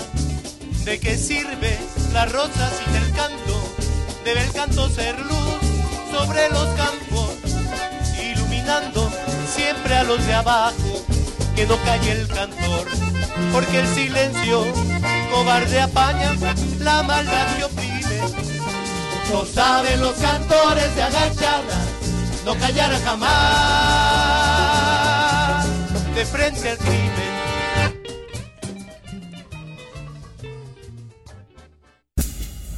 Libertad. Seguridad. Salud. Identidad. Alimentación. Libre desarrollo de la personalidad. Educación. Pensar nuestros derechos humanos. Te damos la bienvenida esta mañana Alicia Vargas Ayala, directora del CIDES IAP, el Centro Interdisciplinario para el Desarrollo Social, integrante del Consejo Directivo de la Redim, y la Redim es precisamente quien publica recientemente este informe Impacto de la pandemia de COVID-19 en los derechos de la infancia en México, del cual hablaremos en esta y en siguientes ocasiones. Bienvenida Alicia Vargas Ayala, ¿cómo estás? Buenos días, Berenice, ¿cómo estás? Muchas gracias por este espacio, gracias y saludos a todo tu auditorio. Al contrario, te, te pues, escuchamos. efectivamente, aquí estamos eh, una vez más eh, haciendo énfasis y pidiéndole a tu audiencia que sean cómplices con nosotros en esta defensa hoy día que es muy urgente tener en este acompañamiento que debemos hacer sobre la defensa y protección de derechos de niños, niñas y adolescentes. Y la Redim presenta su, su balance, el balance eh, respecto a este periodo, lo que hoy se llama la era COVID, y cómo esto está impactando en el, en el, en el ejercicio de los derechos de niños, niñas y adolescentes. Grandes desafíos para nuestro país y desde las organizaciones defensoras tenemos la certeza de que la respuesta a una serie de problemáticas que vivimos hoy está justamente en la niñez. Cualquier problema, si lo empezamos a gestar desde la niñez, seguramente tendremos muy buenos resultados. Este es el, el énfasis con el que se introduce la presentación del informe que la red presenta hoy y que está sustentado eh, sobre la base de información eh, oficial, eh, organismos internacionales que han dado sus balances y que han presentado sus reportes, sus proyecciones respecto a lo que está sucediendo en América Latina y por supuesto México no es la excepción, sino es el país en el que se centran una serie de perspectivas y visualizaciones respecto al futuro de la de, de, de, cómo resolver y atender el tema de COVID en nuestro país. Varios organismos han destacado eh, acerca de los desafíos que como humanidad, como continente y especialmente como región tenemos ya frente a esta era COVID. Para el caso México, desde antes de la pandemia, de la pandemia ya teníamos una crisis de derechos humanos que ha sido documentada por varios organismos internacionales, el Comité de los Derechos del Niño, en sus observaciones en, a los informes de país ya acumulan eh, las 300 recomendaciones a nuestro Estado incluyendo observaciones de la CEDAW, de la Comisión Interamericana y, por supuesto, de órganos de tratados internacionales que nuestro país tiene ratificado. Estas 300 recomendaciones deben ser ya la brújula de por dónde debemos avanzar y está claramente, están claramente definidos los esfuerzos que debe continuar nuestro país para saber por dónde debemos trabajar priorizando a la niñez.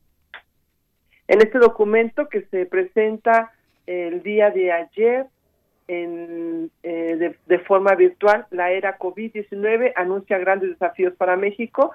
La Red por los Derechos de la Infancia en México hace un recuento sobre los temas centrales en el marco de la Convención de los Derechos del Niño y que son componentes del desarrollo de la niñez que sirven de orientación sobre los cuales se debe avanzar para atender las observaciones que como país tenemos específicamente sobre el tema de los derechos de niños, niñas y adolescentes.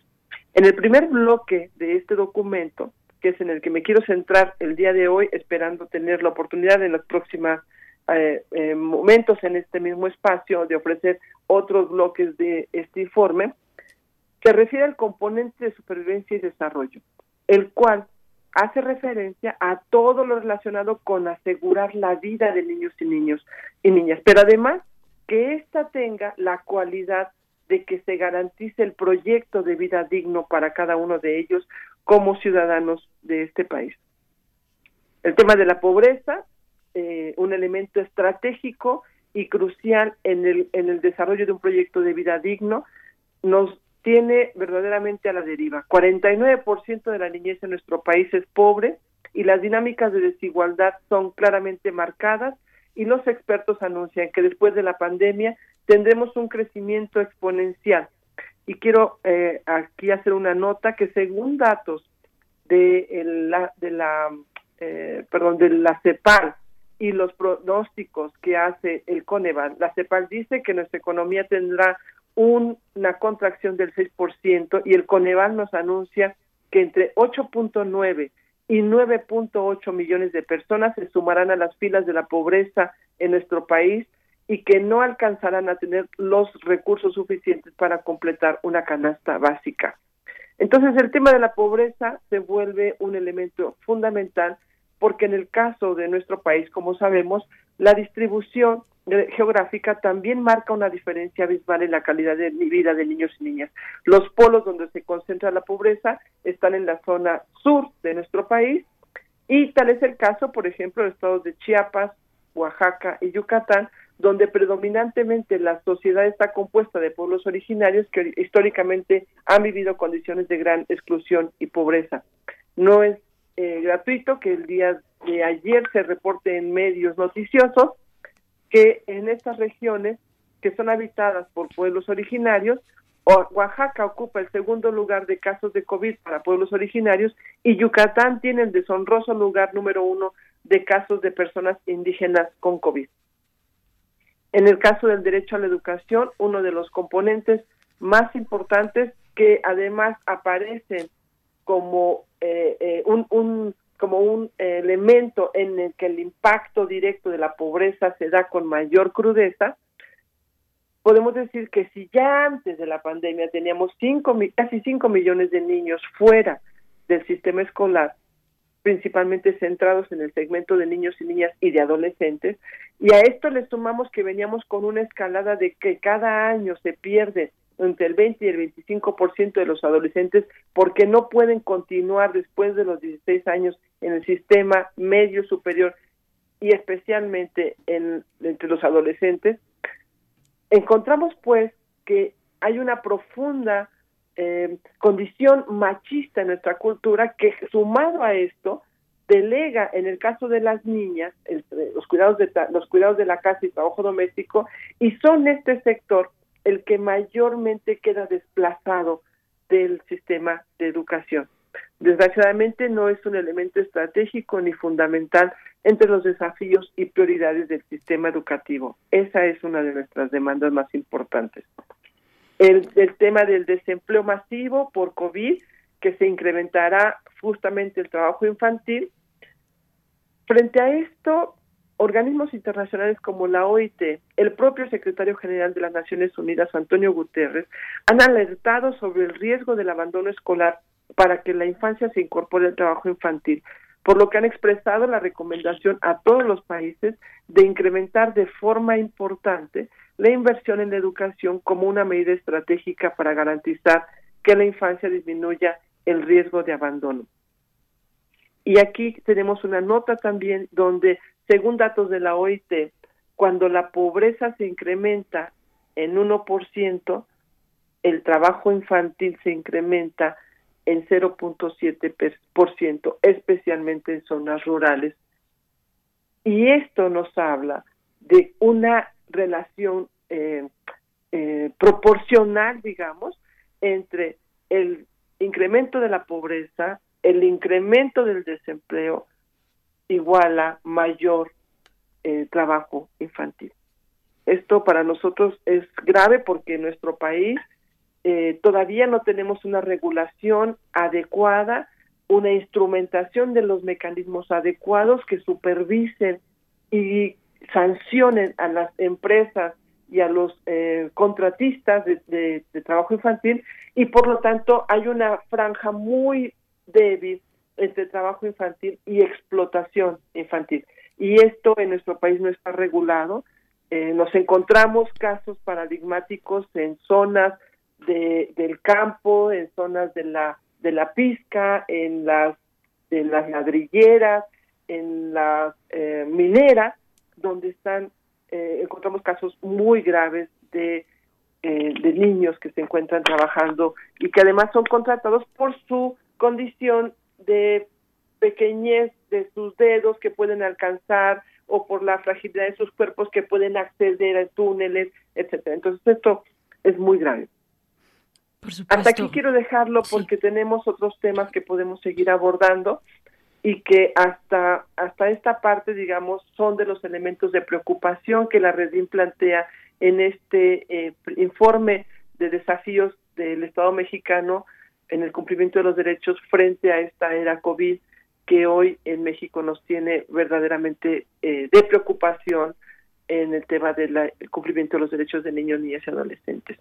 Pues Alicia Vargas Ayala, esperamos las siguientes entregas sobre este informe. Es fundamental apuntar hacia las infancias. Ayer hablábamos de lo que significa, por ejemplo, ser joven en este país, un abandono ya estructural de décadas eh, hacia esta población por parte del Estado mexicano. Atender desde la infancia se hace indispensable, no olvidar lo que está ocurriendo también en esa población en temas de salud, el impacto hacia esta diversidad de realidades que viven los niños y las niñas en México. Te agradecemos mucho y nos escuchamos contigo en 15 días el jueves. Muchas gracias, Alicia Vargas. Muchísimas gracias, Berenice. Gracias a tu auditorio y muy amable por estar acompañando estos temas.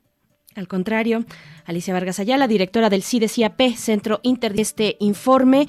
Y bueno, se puede consultar a partir, a partir del día de hoy. Yo creo que ya está en línea. Yo lo tengo ya aquí en formato PDF, pero lo pueden consultar en línea. Hoy se presenta, lo presenta la Redim. Y nos vamos a despedir ya. Son las 9 con 58 minutos. Agradeciendo a todos y todas ustedes por su sintonía. Quédense aquí en Radio UNAM. Mañana nos encontramos a las 7 de la mañana, ya con mi compañero Miguel Ángel Quemain presente en los micrófonos. Que ya estamos escuchando de fondo tiene que ver precisamente con la pobreza. Se titula El sufrimiento del poder, Fanfan Nimoné es en realidad la, eh, el, nombre de esta canción que viene desde Mali a cargo de Oumou Sangare. Es lo que vamos a escuchar para despedirnos en esta mañana de jueves 13 de agosto 958. Esto fue primer movimiento, El Mundo desde la Universidad.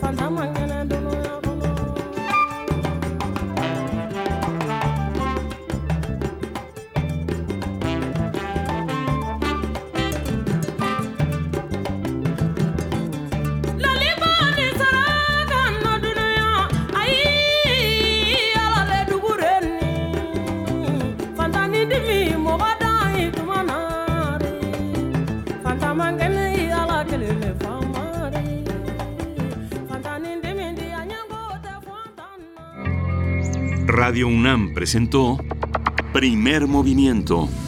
El mundo desde la universidad.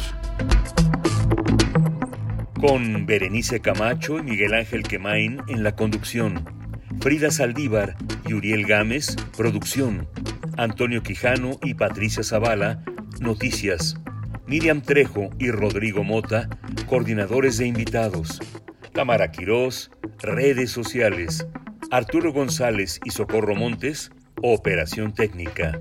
Y Arlén Cortés, servicio social.